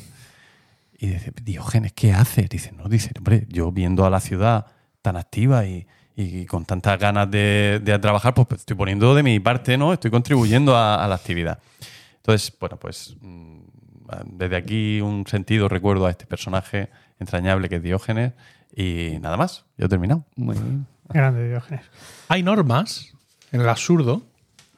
Es decir, eh, dada una obra literaria tal, eh, podemos establecer algunos parámetros. Has mencionado algunos. Sí, Pero ¿cómo, ¿cómo de rígido es esto? Porque da la sensación que precisamente parte del absurdo es... eh, Yo digo mucho cuando doy seminarios de podcasting, siempre explico que los podcasts tienen que tener una forma, un formato. Que el oyente tiene que saber a lo que va para crear fidelidad y que siempre sepan lo que viene y todo eso y tal. Y que si hay un podcast que es un cachondeo, que no sé cuántos, que es todo improvisado, que no sé cuántos, esa es la forma. Y que siempre es así. O sea, siempre es que nunca es igual. Y eso también es una forma. ¿Pasa algo parecido con el absurdo? Sí, sin ser un experto, te diría que sí. Por ejemplo, eh, la repetición de elementos, o sea, eh, por ejemplo, el, eh, los escenarios, escenarios que no varían, que no se mueven, personajes que son monolíticos, que no evolucionan de ninguna manera. Eh, elementos repetitivos en el texto, ¿no? Cuando estábamos leyendo el texto de Ionesco, eh, cuando decíamos qué extraño, qué curioso y qué coincidencia, iban añadiendo, ¿no? A cada mm, línea de diálogo iban añadiendo una exclamación de lo mismo otra vez. O en esa misma obra un reloj que está sonando cada cierto tiempo continuamente, ¿no? Eh, la idea de esas repeticiones es crear la sensación efectivamente de que nada tiene sentido. Es decir, ¿qué sentido tiene esa repetición? Ninguno. Como nada de lo que está pasando aquí. Eh, pues eso, hay una serie de clichés. mm, eh, sí, yo con eso que te he dicho es lo que te puedo yo aportar. Lo que pasa es que conforme te escuchaba y los ejemplos que hemos puesto, me doy cuenta de que para que funcione. A ver, yo me he ido, digamos, in- inconscientemente me he ido a nivel teatral. ¿no? Re- realmente se me hace difícil de digerir eh, algo así eh, yo en mi sofá. Necesito, necesito más contexto. Y a nivel teatral, mm, se, me- ocurre que tiene que ser algo increíblemente bien hilado porque corres un riesgo. Y es que la escena, de absurda que es, se sale de nuestro plano de realidad. Con lo cual, no voy a decir que se convierta en ciencia ficción, pero que ya deja de ser. eh, deja, deja, pierde. eh, tiene que haber un halo mínimo de verosimilitud. ¿No? Para que yo siempre esté contraponiendo lo que espero que pueda suceder o lo que resulta coherente que suceda con lo que sin embargo está sucediendo, aunque pensemos que no sucede nada. Te diría que depende de la obra. Yo, que conozco tres, eh, te diría que, por ejemplo, en, Esperando a Godot, eh, lo, mm, lo- lo que nos, lo que nos eh, ata, como dices tú, o lo que nos une a, a la trama, cuando nos estamos perdiendo en diálogos que no que se van por los cerros de Úbeda, que no tienen sentido en respuestas y preguntas que parecen las del diálogo de Besugos este, de repente vuelve la mención de Godot, o vuelve a sonar el reloj, o vuelve a aparecer el niño, ¿no? Eh, eso- esos elementos que son los que aparentemente no significan, son los que dan significado, Hmm. ¿vale? Ese es el significado. Claro.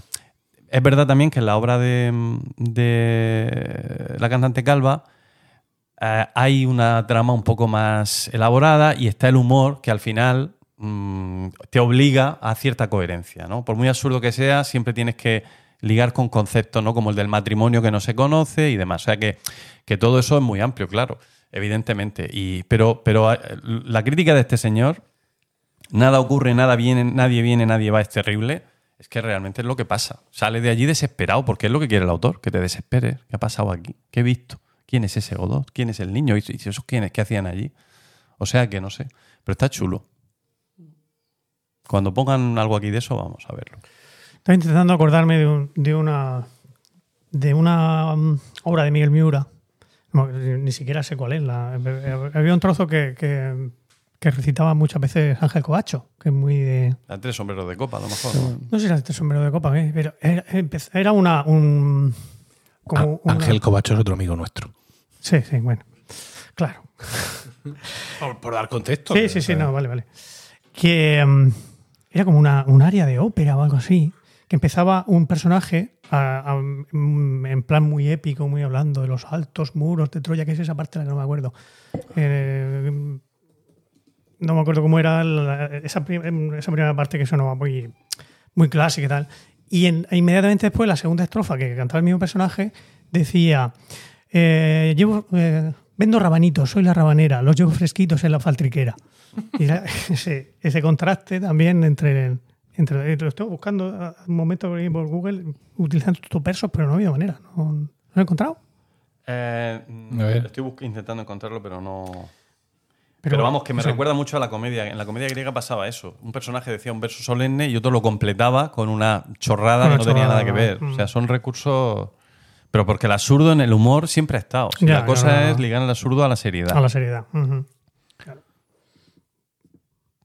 La película de, de Woody Allen con Poderosa Afrodita. Que hay escenas de, donde un coro Ah. griego Ah, va sí. da- o sea, Comentando, sí, sal- sí. saltando la cuarta pared, va comentando lo que ocurre y, y también ocurre eso, ¿no? Es decir, que el, el coro griego, evidentemente en clave de humor, eh, tiene una, una intervención con una frase como muy poderosa, muy rimbombante sobre el curso de la acción y luego de pronto dicen una, una tontura, ¿no? Sí. Pues nada, Pues muy bien. Ya está. pues ya está. ¿Qué, qué, ¿Os habéis quedado con ganas de más o qué? Yo sí. Pues no tengo más. Tengo rabanitos en la faltriquera. Bueno, pues entonces, si ya está Paco, seguimos.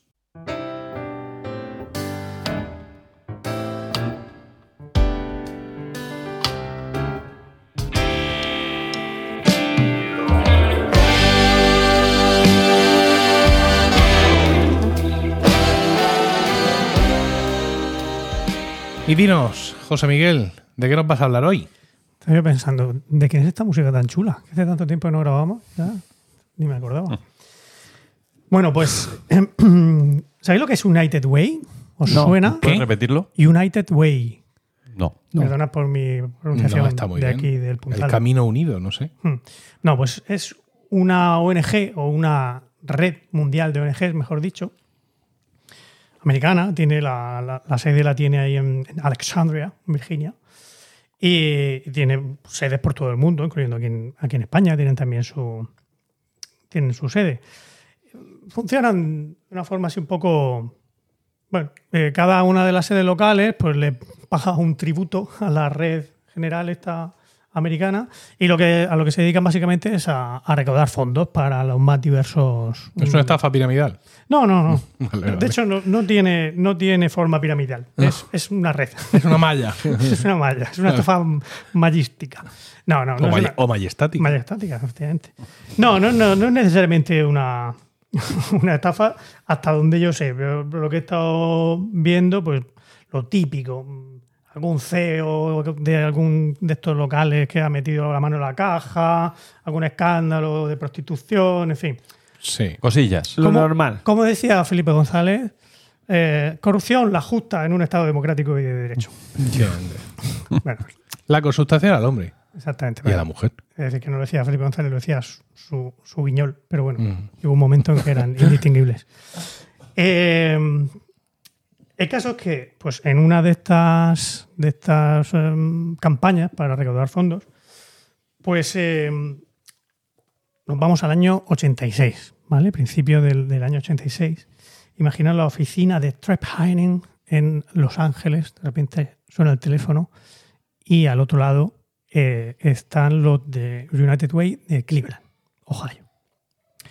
Y le dice, eh, ¿tú viste lo que hizo Disney el año pasado para el, el aniversario, el 30 aniversario de, de Disneyland? Porque nosotros queremos hacer lo mismo, pero más gordo. No os adelantéis, ahora os contaré lo que hizo Disney, Y, lo que, y lo que van a hacer estos. El caso es que a partir de marzo del año 86 más o menos, em- esta gente, los de Trep Heining, se van a Cleveland, a la Public Square de Cleveland, concretamente al cuadrante suroeste. No al noreste. No, no, que ahí da mucho el sol. Eh, eh, el sureste. Y empiezan a montar una estructura gigantesca de mm, concretamente 76 metros de ancho por 46 metros de, de largo. La Public Square de Cleveland es muy grande, ¿vale? Entonces solo, esto, solo ocupa el cuadrante suroeste. Y tres pisos de alto. Y la cubren con una, con una red, una, otra vez, con una malla. Y, mm, ¿y qué pasa? ¿Qué, quién se mete dentro de esa estructura? Pues empiezan a entrar chavales de instituto, en fin, en, en total unos 2.500 voluntarios fueron poco a poco inflando globos de helio y metiéndolos ahí, en esa, en esa estructura. Poco a poco, es un total, unos 2.500 voluntarios estuvieron, estuvieron seis meses, seis meses llenando globos, a razón de un dólar cada dos globos, que era lo que la gente, para, para recaudar fondos, pues tú, digamos que apadrinabas dos globos poniendo un dólar, ¿no? Pero, ¿cuántos meses? Seis. ¿Y el primer globo Eh, que inflamos? Bueno, Se ha ido de la puta. No, pues se ve que no. De alguna manera consiguieron estar ahí los tíos manteniéndolo, no sé cómo lo mantendrían. El caso es que, que consiguieron reunir un total de 1.400.000 globos de helio. Que eran, pues eso. Glo- globos. Globitos de los de toda la vida. Globos pequeños, no, hinchados. No, no, no, pequeños no. Señores, globos, más del fuertes. tamaño de tu cabeza. Y dos, Oh. mi- y dos millones ochocientos mil dólares. No, 700.000 dólares, es al revés. Un dólar por cada dos globos. Ah, ¿vale? No, no he encontrado para qué dedicaron en concreto esos 700.000 dólares en este caso. Pero bueno, bueno, yo sí, sí, sí, sí sé a qué los dedicaron finalmente. Bueno, ahora os contaré. El caso es que el 27 de septiembre de los 86, dos días después de que yo cumpliera nueve añitos, pues eh, decidieron eh, liberarlos.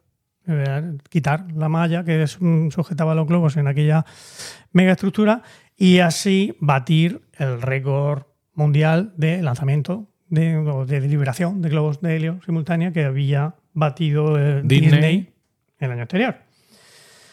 Pues nada, hay 100.000 personas alrededor mirando aquello, precioso el espectáculo, millón, el millón y pico, el millón y medio de globos subiendo por allí.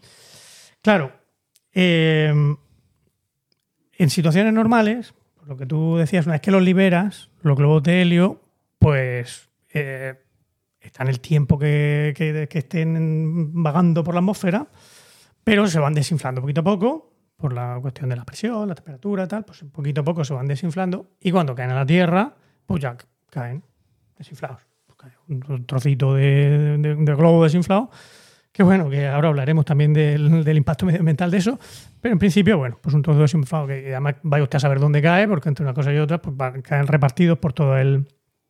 Por, por- por- por el mar, por los océanos, por, por los campos Qué bonito. y no provocan así a, en- a corto plazo mayores incidentes.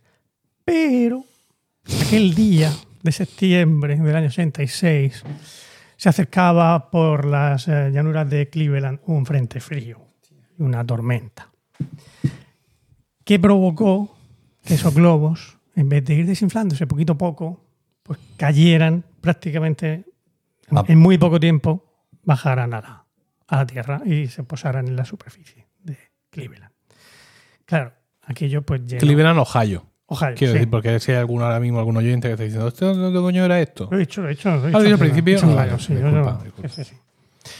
Y claro, pues eso mm, em, provocó que el- el- los globos cayendo eh, mm, ocuparon las carreteras, ocuparon el, en- hubo muchos globos concretamente, pues cayeron en una de las pistas del aeropuerto de allí de Cleveland, provocando que tuvieran que cerrar la pista durante durante media hora. Hmm. Mucha gente que veía, claro, que se quedaron alucinados los conductores viendo eh, los globos por el. por la- di, cuenta. No pienso comer de vuestros fritos porque estoy a régimen, así que no me des envidia. Ah, no lo sabía, si no, no lo hubiera sacado. Ah, sí, ya, Pero claro. esto es- Me he esta- comido de los nísperos de tu suegro, pero no. Esta mierda es 100% vegetal y no sé qué cojones. Sí, claro, claro. Sí. son, de, son de lentejas. Lleva- sí, sí. Son cortejas de lentejas. Como que las lentejas no engordaran. Lleva una tonelada de sal, pero aparte de eso. Bueno, lo que iba, que, que provocó muchos accidentes de tráfico, el- todos los globos en la, ¿Por qué provocaron un accidente de tráfico los Por- globos por- en la.? por- porque te caían delante de tu coche, Pero pegas pesaban- un no volantazo. pesaban. No, no pesaban, pero la gente se asustaba y se distraía. Con los, de repente empezaba ¿Cómo es la a ver gente en Cleveland? No, el efecto, el de efe- globos. en el el- efecto mirón. ¿Cuántas Claro. veces pasas por una. Hay, esta es una autovía hay un atasco? Y cuando llegas ya donde está el accidente, dices tú, pero ¿y ¿por qué estamos parados? Efectivamente. Y es porque la gente está mirando. Claro, sí, bueno, simplemente tú vas a 120 por la autovía y te encuentras con un, un- con 200 globos en medio del- del- de la pista, pues no, yo no sé cómo reaccionaría, la verdad. No creo que Frenando. frenando y dándome un golpe con el de atrás, probablemente. Bueno, aparte de eso, bueno, eh, polución en, en los lagos de los alrededores.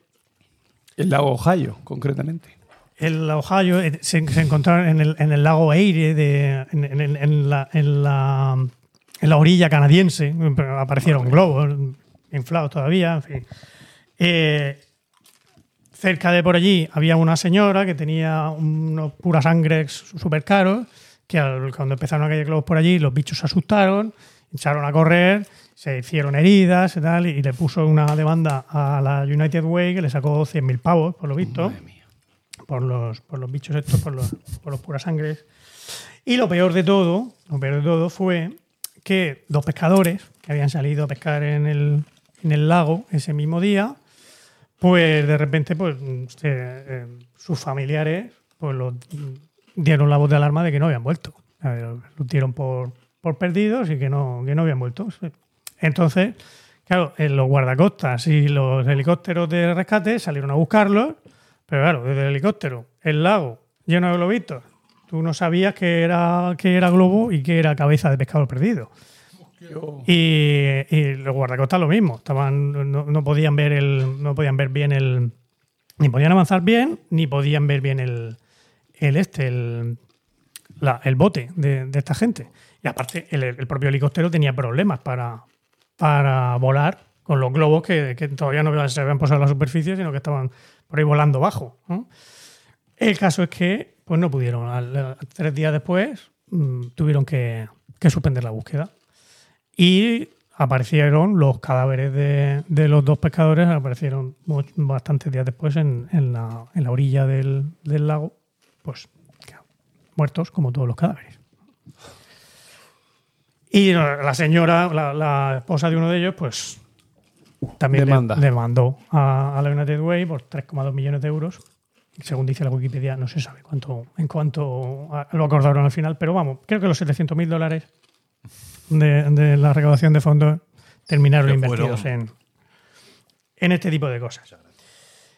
Eh, volviendo al tema medioambiental, claro, el- los globos de látex, según he leído yo por ahí, pues contando con que fueran de látex, entiendo en el año 86 sí serían de látex, los de látex son menos, menos malos para el medio ambiente, ¿no? Pero aún así tardan entre seis meses y cuatro años en desintegrarse, ¿no? En, en- en biodegradarse. Con lo cual, pues, tiempo más que suficiente para cualquier tipo de fauna, de zampárselo y de morir por, por intoxicación con los, con los globitos. Si ya hablamos de los otros, de estos globitos de poliamida, los, los metálicos esos que nos venden en, en Navidad, esos mm, tardan años en, en degradarse. Así que desde aquí hago un llamamiento para que no compréis globitos de helio, que, Vale. que ya está bien si lo necesitabais. Y a eso va unido la escasez de helio que tenemos a, a día de hoy. Claro, en el año 86 no había tantos problemas, pero a día de hoy tenemos un problema con el, con el helio. El helio se necesita para, para refrigerar instrumentación científica, se necesita, por ejemplo, una máquina de resonancia magnética necesita 10.000 litros de helio líquido al año. No, perdón, durante, su- durante toda su vida útil. Bueno, Que son 12 años, que tampoco, o sea, son como 1.000 litros, un poco menos de, de 1.000 litros al, al año de, de helio líquido. Eh, eh, los semiconductores, la fabricación de semiconductores necesita, necesita también de, de mucho helio. ¿Y ¿Cómo se sigue permitiendo que se hinchen globos con helio? Pues ya ves. Eso es una, Lo digo porque la última vez que hinché uno para el aniversario de mi tía nos cobraron 40 o 50 euros por hinchar los globos. ¿Por qué? Porque Ah, helio. Porque ahora, ahora, fíjate, me, me traía más cuenta haberme hecho una resonancia magnética. Costaba 50 céntimos en el 86, un globo de helio, y ahora te cuesta 40 pavos. Bueno, em, que por cierto, otra cosa para la que se están usando ahora los- el helio es para hacer dirigibles. Volviendo al capítulo aquel mío de, de Torres Quevedo. Se están volviendo a, a plantear el, la, bueno, la fabricación de dirigibles. el, eh, Porque no contaminan. porque son muchísimo más. eh, la huella de carbono es muchísimo menor que la de los aviones. Claro, va mucho más despacio, es cierto. Pero lo plantean como una cosa intermedia entre el barco y el avión. O sea, ¿están pensado para el transporte de mercancías? ¿Mm? O sea, no usamos nucleares porque, porque es una- un combustible altamente peligroso, aunque las probabilidades de, de accidentes sean muy pequeñas. Y, Pero dirigibles, como solo van a morir unos cuantos que están ahí, no, pues. Bueno, pero a ver, ¿pero por qué van a morir? Quiero decir, van a morir. ¿Qué por qué? mm, Oh, claro. ¿Y por qué se va a estropear una central nuclear? pero las posibilidades de accidente en un dirigible son mucho menores que las de un avión. Y no vamos a hablar tampoco los aviones, ¿no? Tampoco deberíamos volar en aviones. Ah, bueno, vale. El caso es que, bueno, para eso sirven también. Em, pero bueno, el, el origen de esta escasez de helio que tenemos a, a día de hoy no está realmente en, en este tipo de, de eventos que al fin y al cabo pues, se hacen, ya, ya no se hacen tanto, gracias a Dios, y, y- y no viene por ahí. El origen de, de la escasez de helio que tenemos ¿Tienes, ¿Tienes algún ruidito de esto en plan chan, chan, chan que me puedas poner? Sí, vamos a ver. A ver, tengo. mm, espontáneo. No, a ver, lo que tengo es poco ceremonioso. Bueno, pues no sé. Eh, ve, a ver, dilo. Bueno, da igual. La culpa real de la escasez de helio que sufrimos a día de hoy, que hace que Paco tenga que pagar 40 pavos por inflar un globito de helio, es del capitalismo. La mierda. No, el, el trombón triste, ¿no? ¿Te vale? No, no me vale, no, me vale. Pero bueno, da igual. no Pero-. Si Qué decepción si si lo interpretamos como un chiste, también puede ser. El No, no, no hay ningún chiste, no hay ningún chiste. No hay ningún No hay chiste. ningún chiste. No ningún el chiste. capitalismo no es ningún chiste. No hay ningún chiste capitalismo. Y os preguntaréis, ¿por qué? Eh, ¿Y si, y si ¿Por qué? ¿Por qué? ¿Por qué el rojo ver, este a ya ver, está ver, teniendo la culpa? ver. que- ¿Y si- que- y si que Virgilio otra- se está poniendo Va- va- nervioso? Vamos a ver. Vamos, di otra vez lo de el capitalismo. Venga, ¿vale? Venga. Pónmelo primero, y yo te digo. El capitalismo va a llegar. No, venga. Una, dos y tres. ¡El capitalismo! Bueno. Bueno, bueno. sí. Uy, Antes solo para mí. dilo tú. El capitalismo. Mucho mejor. Ahora sí. Ah, pero yo esto no lo sabía, que eso lo esperaba en mí. Pero yo os he pitufado ya en algún momento. ¿Por Sí, qué nos han eso? mandado al. Al, Al pozo. No, pero eso era hace muchos años. Con la mesa mezcla, aquella original. Pero en serio, esto es... ¿Solo aplica para mí? Sí, solo aplica para ti. Paco, habla tú. A ver, Paco. El Paco. capitalismo. No, no, no, no. no, no. El capitalismo va a llegar. Pero ¿por qué solo aplica para mí? Bueno, déjame terminar mi sección. Vale. Que tenemos que irnos a. Voy a explorar. ¿qué Hay tiempo, hay tiempo. aquí? Que solo tiene hora y media, Diego, para sus cuatro folios. Bueno, Sus cuatro, cuarenta folios. Ahora sí. me la has pasado, A ver. A ver. me la has pasado a mí. Ah, sí, sí, Sí. distingue. En fin. Ay. Bueno, A ver. dejes terminar, A que me queda solo a un, poquito. ¿Eh? A. Solo. ¿Tú quieres? ¿Tú ¿Eh? quieres?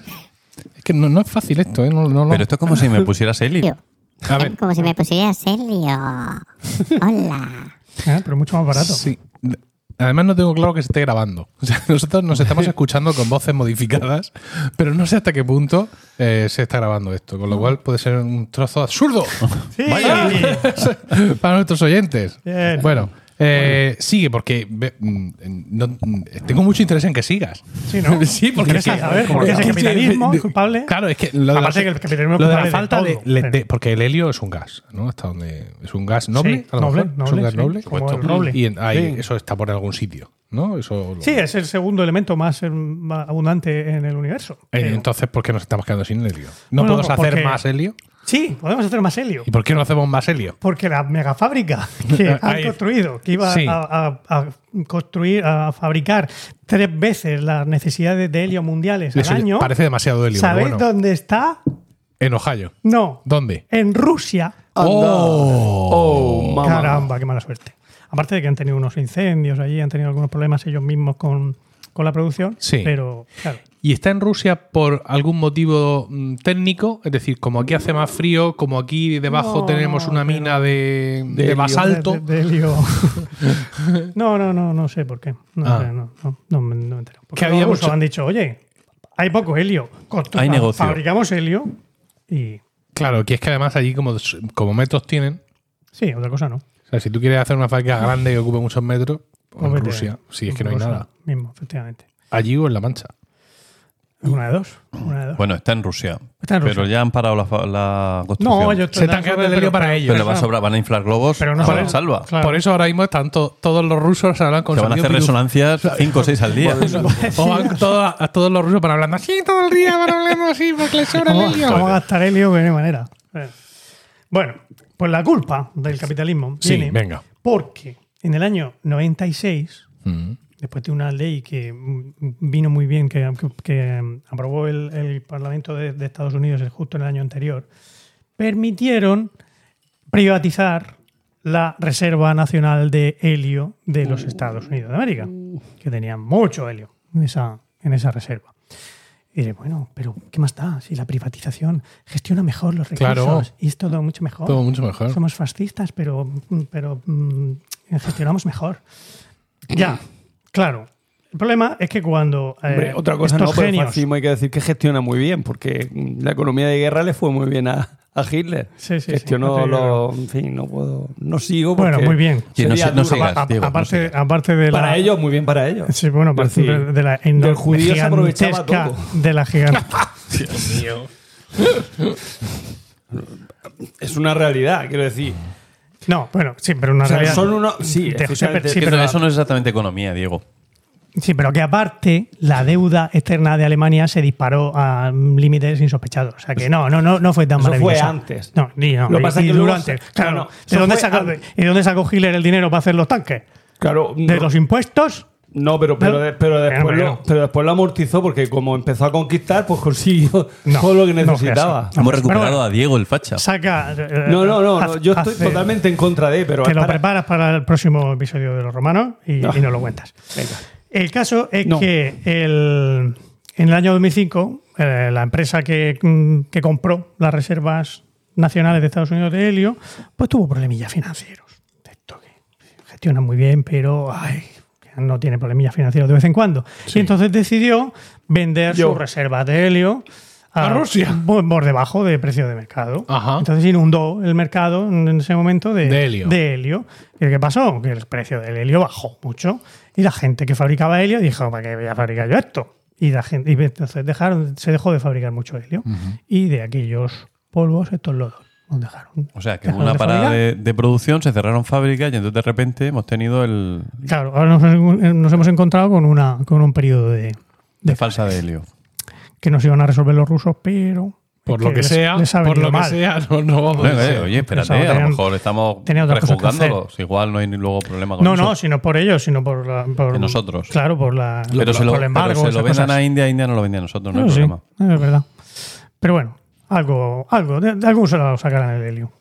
Que no es tan preocupante el tema, quiero decir, es preocupante, pero que se puede fabricar helio, es un subproducto de, de la extracción de gas natural, el helio también. O sea, que, que se puede, como os digo, es el segundo elemento más, más abundante en el universo. Entonces, Pero claro, en el universo, tampoco sabemos si en nuestra esquina del universo hay mucho o hay efectivamente, poco. no, no la- tenemos ahí a mano para, para echárselo Para a. las malas, el que se ha volado para arriba, pues te vas con una aspiradora, con una nave espacial y lo coges. Muy Ah, pues buena sí. idea, Diego, sí. Sí. Debe haber vetas de helio ahí arriba. y además barato. La atmósfera. Y barato, no, No, te vas que al traerlo, sol, lo te vas ya. al sol, echas una manguera y no, porque en el sol hay mucho helio. De ahí su nombre, obviamente. O sea que fíjate qué fácil.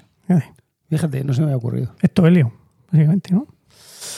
Bueno, ya está, ya está. ya. bueno, Ya no pero quiero qué contar bien. nada más. Pero qué interesante, me gustan muy estos chulo, sí. temas. Sí, Así, mm, A de mí me ciencia gustan mezclada todos, todos con vuestros temas. política, conspiración. verdad. Pero vamos, lo de los dirigibles me parece muy fuerte. Que se vuelvan a hacer dirigibles a estas alturas. ¿Qué ¿Vamos sí, a ir en sí, ¿no? velocípedo ahora o qué? No, pues a ver, que pillan 120 kilómetros por hora, ¿eh? Que tú en 120 kilómetros por hora, todo recto, como vas en un Sin dirigible. parar el semáforo sin nada. parar el semáforo. Es que en un dirigible no el- vas todo recto. el. Tendrás que observar las cartas de navegación.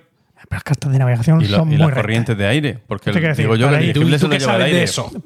para, ir, para ir desde Murcia, desde, desde San Javier Sí, a Barajas, sí, Línea claro, recta. tú tienes tus 400 kilómetros, igual que por la autovía. sí. Pero claro, pero tú vas todo recto y a 120. No, pero en serio, media. las corrientes de aire a un dirigible le tienen que fastidiar. Mm, bueno. Claro, que viene el aire de frente o de lado, cuidado. Eh, sí, un poco, pero tampoco tanto. ¿Para qué está el timón? Exactamente, lleva sus motorcicos para moverse, por eso coge 120 por hora, no, no lleva una vela. ¿Motores eléctricos? A ver, lo que yo he leído es que eh, la huella de carbono en un dirigible por pasajero es 10 veces menor que en un bar, que en un avión. Hombre, es que eso tampoco es difícil. Pero la velocidad es 10 bueno, veces pues mayor. Eh, no, de veces no, pero sí, es mayor. Claro, estoy contigo. Pero, mm, y de todas maneras, mm, no está tan pensado para pasajeros como para Mercancía. ¿En Corbera pueden salir de Corbera? Ah, no lo sé. No, creo. Corbera en nuestro aeropuerto sin aviones. No lo sé. Yo no estoy dando contexto aquí todo el rato. Han- Sí, yo ah, oye, han abierto Corbera a Santander el dos- próximo sí, 7 sí, de no, julio, pero ya ¿eh? Madrid y Barcelona va a haber a partir de ahora. Pero incluso ahora que ya han pasado las elecciones, Ahora que ya ve, Vuelve antes del ahora ponen 23. vuelos. o era Sí. broma. Por favor, Eso nunca que, se que por sabe. lo menos haya uno. en Murcia que vote. San Vicente. Va, va a acabar ay, un partido de fútbol sala, 7-3. La- Las elecciones del 23. Sí. 7-3. Votos, a- siete votos a, fa- a favor de uno, tres a favor de otro. Ah, ah porque no va pocas. Pocos. Vale, vale. Te pillo. Pero no tenemos que hablar de elecciones. No. No. Eso no es mejor no, porque me voy a encabronar. Alesia, y- ¿quién sabe dónde está Alesia? Podríamos hacer un especial Alesia Putellas. Como hicimos en nuestros orígenes. ¿Especial qué? Perdón. En Ostras. en nuestro primer capítulo, el- bueno, no, primero No, no, el cuarto, el quinto. cuarto, el quinto fue, te, va- te vamos a decir a quién tienes que votar. Pido Macarena Olona. Y cada uno se, pre- se leyó un, un pro- un programa político y los pusimos. Madre mía. Y a mí me tocó Ciudadanos, creo recordar. Si ti tocó el PP, Ese partido del que usted me habla. ¿Pero lo expone o lo defiende? No, no, lo No. Tú lo Pone- explicas, lo interpretas y luego... sí, sí, no lo pone. El, el el PP y, y- y entonces ya no era del PP. Ya no era del PP. Mm. Fue muy divertido Sí. intervención. Yo era, yo, eh, yo era del PP. Yo fuiste del Fue- Yo fue fui del del PP. PP. Después de ser de Izquierda Unida. Esos son bandazos, ¿eh? Oh, Pero eso es enfrentamiento generacional. Como tu padre es del PSOE, sí. Pues tú. No sabía ya todo cómo lo que sea, revelarme. menos- menos- porque yo soy menos- rebelde por naturaleza. Vosotros me habéis Sí, conocido hombre. los disgustos que les he dado. Esos pelos que llevabas, esos piercing. Sí. Ay. Am, ¿Qué? ¿Ya? Pues ¿Qué? no, sí. Venga, pues seguimos.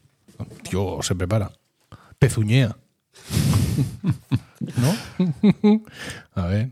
Ah, que eso es. Vale, lo que tienes Ese a, la, el- eh, a boli es lo que vas a contarnos, es el guion. Y Pero luego está allí debajo del bizcocho que hay. es la fuente. La fuente. La fuente. La fuente. La fuente de la vida. Que la va a citar porque tiene sus rayados. Sí.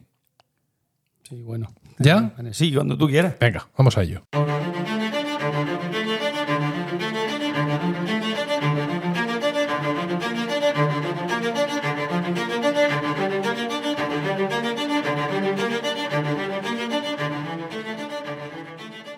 Y dinos, Diego, tras esta melodía atormentada como, como, como tu alma, ¿de qué nos vas a hablar hoy?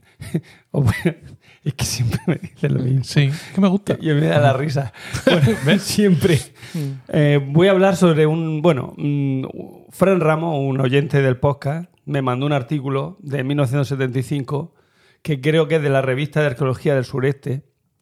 Donde, si no estoy equivocado, no. no- no de, mo- estoy- de no- momento tienes toda nuestra atención. Vale. O sea, artículo de arqueología de 1975. So- cuyo título, Sigue, sobre, por favor. Cuyo título son Las falsificaciones de objetos prehistóricos en Totana, Murcia. Ah, La realiza, está realizado por Juan Cuadrado Ruiz, director del Museo de Almería.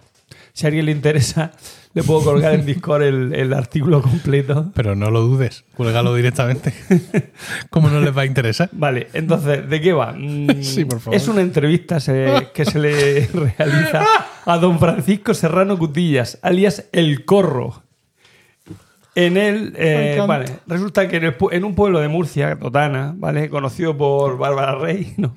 Lo puso en el, en el planeta, lo puso ella. Y Chendo. Y Chendo, Chendo, sí. Miguel El- Porlán, Chendo. ¿Qué Porlán? ¿De dónde ha sacado Porlán? Sí, allí en, en, el- en Totana, ¿cuántos Porlanes hay?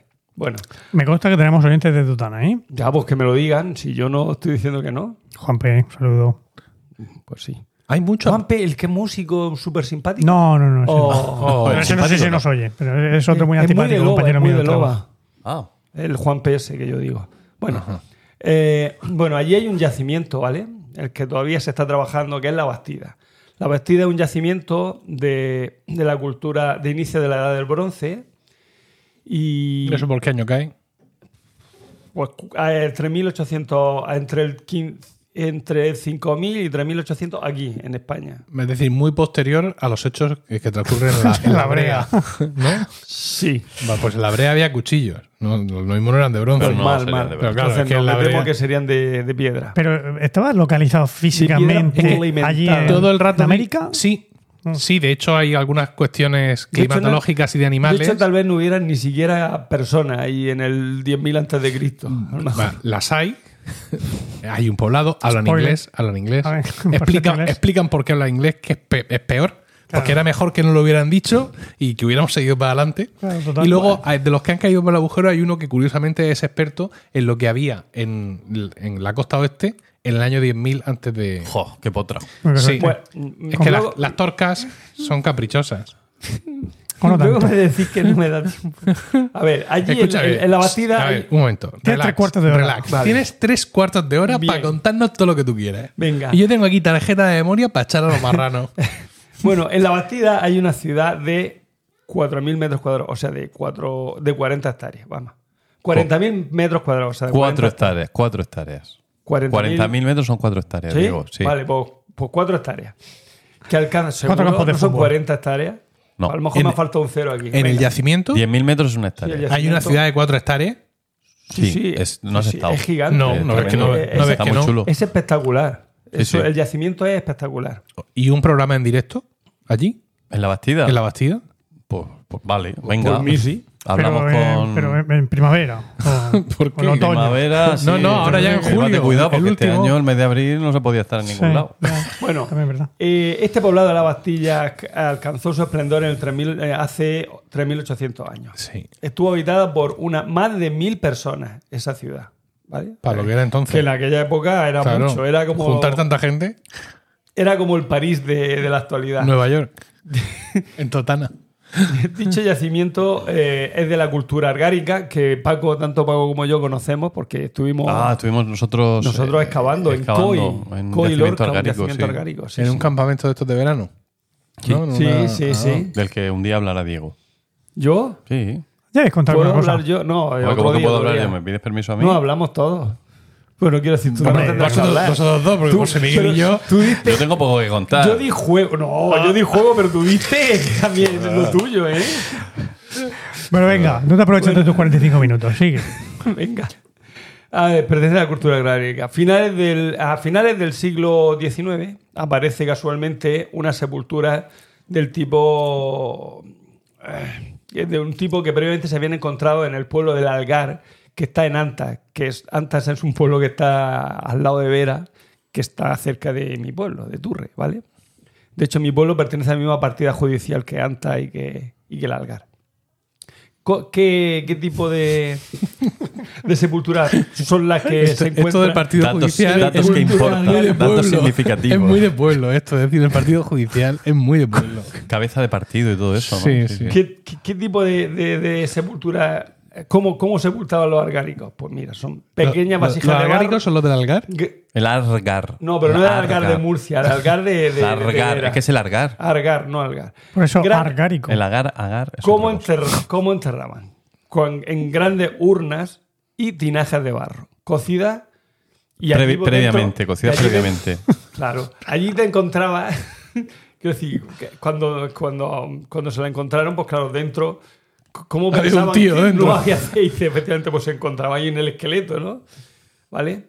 También encontraron, aparte de esa. mm, Entonces, en, la, en los actividades se encontraron ese tipo de, de, de enterramientos. Aparte encontraron objetos de cobre y de bronce como hachas, alabardas y otros valorios, ¿vale? Los descubridores pues, eran gente un poco de campo, no dieron mucha importancia a lo encontrado y las vasijas que encontraron, como no tenían oro ni plata ni nada así, pues fueron reventadas, ¿vale? Ah. De hecho dijeron, fueron reventadas al ver que no contenían tesoros de los moros, que era lo que ellos buscaban, tesoros de los moros. Los Estos van a ser tesoros de los moros. Vale. Nadie se acercó a este lugar hasta que un ingeniero de camino, Rogelio Inchaurrandieta, que decía que era de Totana, pero con esa De los Inchaurrandieta. de, to- de- como por Inchorrandeta por LAN. Decirme, si Pues yo, totanero, perdona, digas si perdona. Diego, que me acabo de acordar. Yo tengo una compañera de latín que es de Lorca y se llama Mariana Porlán. O sea, que debe ser un apellido Ah, pues sí, lorquino pues sí, o algo sí. así. Pues mira, mira. Bueno, pues el Inchaurrandieta se encontró fragmentos de vasija ah, y, y empezó a excavar, ¿no? Donde vio cerámica, para ver- donde vio la cerámica, pues eh, para ver si, si había si había más cosas. Pero viendo que, to- que todo lo que encontraba era lo mismo, pues también suspendió las excavaciones. Pues si son todo nada más que cistas de, con, con esqueletos y, y tinajas, pues para qué voy a estar yo aquí excavando. Pues es, lo, es- lo que hay. Ya, pero es que en aquella época, en el 19, lo que se 19. buscaba era, eh, y principios del 20 era el tesoro de los moros, no se buscaba. Bueno, un tiempo después, no mucho, ¿vale? Pues esto, yo creo que esto transcurriría por los años 20 del, del siglo XX, ¿vale? Unas cosas así. Porque habla luego habla del, del- del rey Alfonso XIII, o sea que tiene que ser por esa época. Bueno, un tiempo después en Totana vivía un gitano muy popular, el Rosao. Eh, se llama- le llamaban el Rosao porque tenía una mancha en la cara que se conoce rosa o antoja, o sea, se llama rosa o se llama o antojo a esas manchas. Su nombre verdadero era Bernardo Marín Díaz y trabajaba pues, de tratante y curandero de caballería, de caballeriza, bueno, sí, no, de caballería, no, de caballeriza, no, de caballería, pero sobre todo era corredor de antigüedades. O sea, donde veía algo, pues lo, lo vendía. Lo corría. Lo corría, efectivamente. ¿Qué corre el aire? Un día fue el Rosado con su padre, José el Tuerto, que era el nombre del padre del, del Rosado, a, a curar unas una caballería enferma, y un, cor- un- un cortijo, una casa de campo por allí, y vio dos vasijas arcáricas sobre la leja de la cocina de la casa. Ah, mm, entonces el Rosado, viendo que era antigua, en vez de cobrarle por los servicios prestados, pues le, le pidió como precio las vasijas. Y estas dos vasijas van a ser la base de su negocio. Junto a su socio, Francisco Serrano Cutilla, alias El Corro, que tenía el mismo nivel cultural y moral que su compinche, engañaron, eh, se dedicaron a engañar a personas e instituciones más doctas que ellos. Pues yo qué sé, desde. Luego en, en algunos artículos he leído que engañaron al. No sé si fue al Louvre, al Museo Municipal de Barcelona. Dicen que también al, al British de, o algún museo londinense, aunque eso no lo sé. Porque luego, después de leer este artículo, los artículos que he leído después son, no son tan, tan exactos. Y este artículo realmente, a no ser de que el hombre se inventara cosas, pero se le, quiero decir, porque esto es una, una entrevista a El Corro, como vamos a ver ahora. Pues el hombre, digo yo, que alardearía más que desalardear. Y, y a lo mejor en Londres tampoco vendió tanto. Bueno, vamos a ver, vamos al tema. Pero esto de la vasija es curioso porque no sé si recordáis que aquí en Murcia, hace ya algunos años, se puso en marcha una, una gran cooperativa de viviendas para jóvenes llamada Joven Futura. Entonces, en una zona, en una pedanía, o sea, muy cerca de Murcia, lo que aquí conocemos como Espinardo, eh, en una zona que estaba ya prevista para urbanizarse, pues comienzan las obras. Y al tiempo que comienzan a hacerse el- las obras de urbanización, que eso es lo que me toca a mí, pues comienzan las excavaciones para construir los primeros edificios. Al final era como una urbanización todo de protección oficial. Y se encuentran allí eh, restos romanos, abundantes. Muchos restos romanos que causan muchos problemas. Se tienen que paralizar las obras. Qué incordio, ¿verdad? Tenemos algunos amigos que, que tienen casa allí. Eh, hay luchas políticas por medio, pero luchas políticas quiero decir de vampiro contra hombre lobo. Es decir, dentro de lo que es la derecha murciana, es decir, el 99% de nuestra sociedad, pues unos de, de- de- contra otros. Y que si esto hay que conservarlo, que si esto no, porque esto al final son dos muros y tres no sé cuántos. Y con el paso del tiempo, bueno, la cosa sigue ahí, pero luego a nosotros nos contaron que todas las casas de la huerta que había por allí, todos los huertanos que habían por allí, sabían de sobra que allí debajo había algo y que no había casa de allí de la huerta, porque todo eso era huerta con casa y gente viviendo, que no había casa de huerta que no tuviera dentro de efectivamente su ánfora romana, su no sé qué, su azada colgada así en la pared a modo de decorar y eh, abajo Augustus Imperator y todo ese tipo de, de historias, es decir, que le venden el suelo a los de la cooperativa. O, se- o sea que no se, tiene, van de, se van de allí con su ánfora debajo del brazo y dices, tú sabrás lo que vas a hacer aquí. no tienes bastante con, con- con hablarme de las elecciones. Como ahora me hablas también de esto. Yo al final me voy a tirar por un, por un bancal. No, por un bancal, no, por un, por un barranco. Esto no tiene nada que ver con la política, Mm, Sí, bueno, sí, la Sí. cultura. la cultura. No han mencionado al PP, claramente. Sí, no, pero La era pa- cultura para decir general. que, que- que hubo batalla política entre lo que se le exigía a la cooperativa que hiciera o no, donde el criterio científico existía, pero por encima estaba el criterio político de unos de la derecha queriendo fastidiar a otros de la misma derecha. No, no era otra cosa. Ah, sí. Sí, Ah, eso no sabía que se- entre ellos también se fastidiaban. sí, claro. Qué bien. Bueno, sigo con el, mi tema. No, la Eh, división está solo a siguiente- la izquierda, ¿no? Lo siguiente que voy a contar es un extracto de lo que le contó el corro, el autor de, al, al autor del artículo. Sí. ¿vale? ¿Hacemos teatrillo? ¿Hago yo de entrevistador y tú? ¿O No, no, hombre, vale. si quieres, eh, lo que está en, en- en- otro color es lo, eh, es lo que dice el propio corro, pero vamos, Sí, hago yo del corro, y- pero pongo acento. Tienes que poner acento, claro. De Totana. de total. bueno, mejor no. Gitano de Totana. Es decir, me puedo meter en 100.000 líos. ¿Sabes qué, qué hacen los de Totana? ¿Qué, qué peculiaridad al hablar tienen? ¿Qué?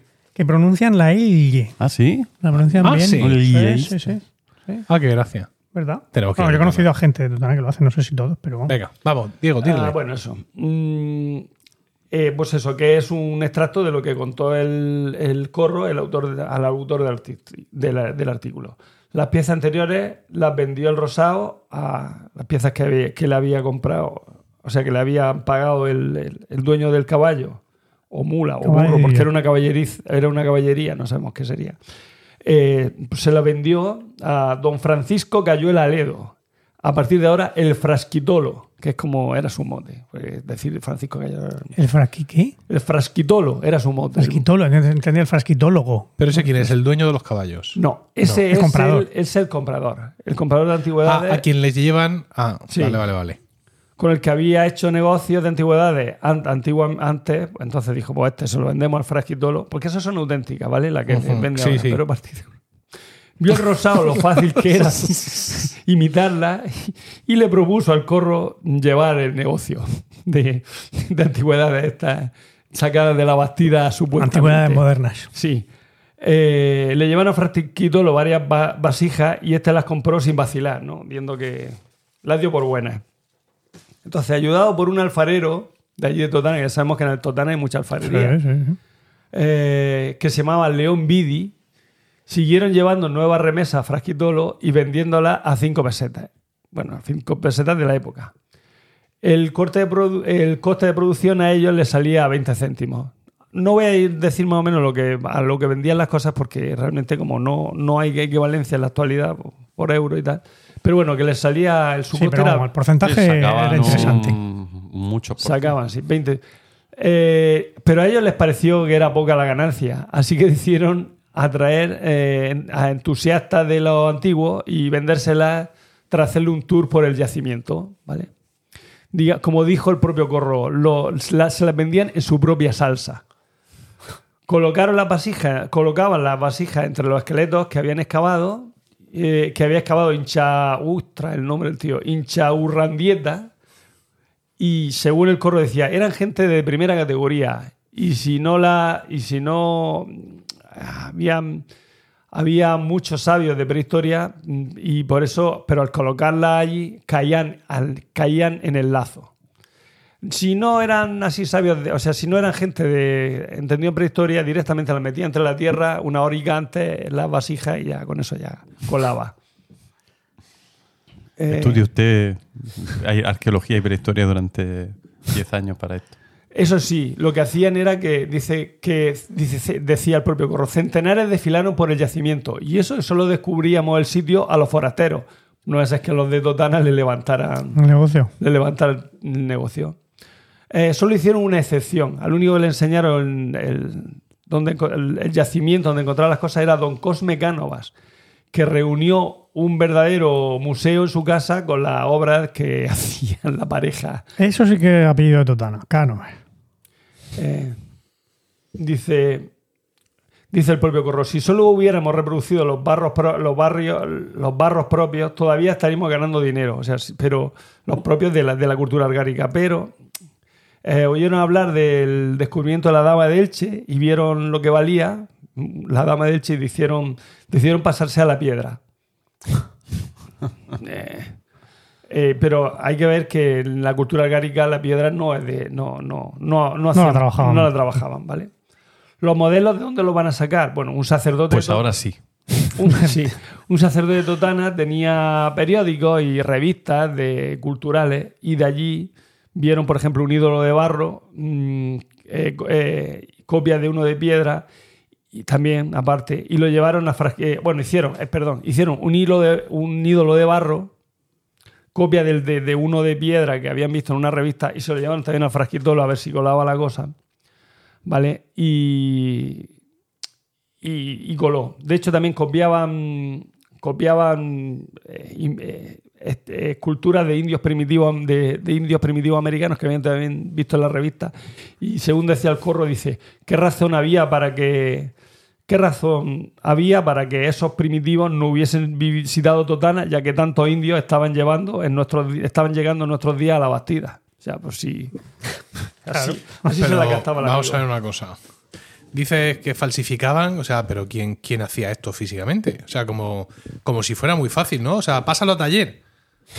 Sí, ¿Quién era el que tenía, a ver, León? Vidi era el, era el León Vidi era el que hacía la, el que hacía la, Sí. la alfarería, pero ellos mismos, Sí. que, que es lo que luego dice al final del, al final del artículo este hombre dice que, que eran unos auténticos artistas esta pareja, que hacían cosas espectaculares, que mm, si lo hubieran vendido como obras de artistas suyas propias, que eran, eran de una posmodernidad y de un, de un, de un, de un- que, que estaba muy bien trabajado lo que hacían. Pues te digo que, que hablamos de gente que aparte de tener un talento para el delito, Tenía un tiene coincidentemente un talento artístico que además no se había descubierto hasta ese momento. Sí, sí, no. no. Es decir, a ellos de pronto, de la, de la necesidad de delinquir, les surge ponerse en el, en el torno Sí, sí. Y de pronto se, se, Bueno, se revelan. seguramente la- la experiencia del torno la tenían ya. Y luego, verá- y luego también hacen, hacen trabajo de, de cobre. Hacen.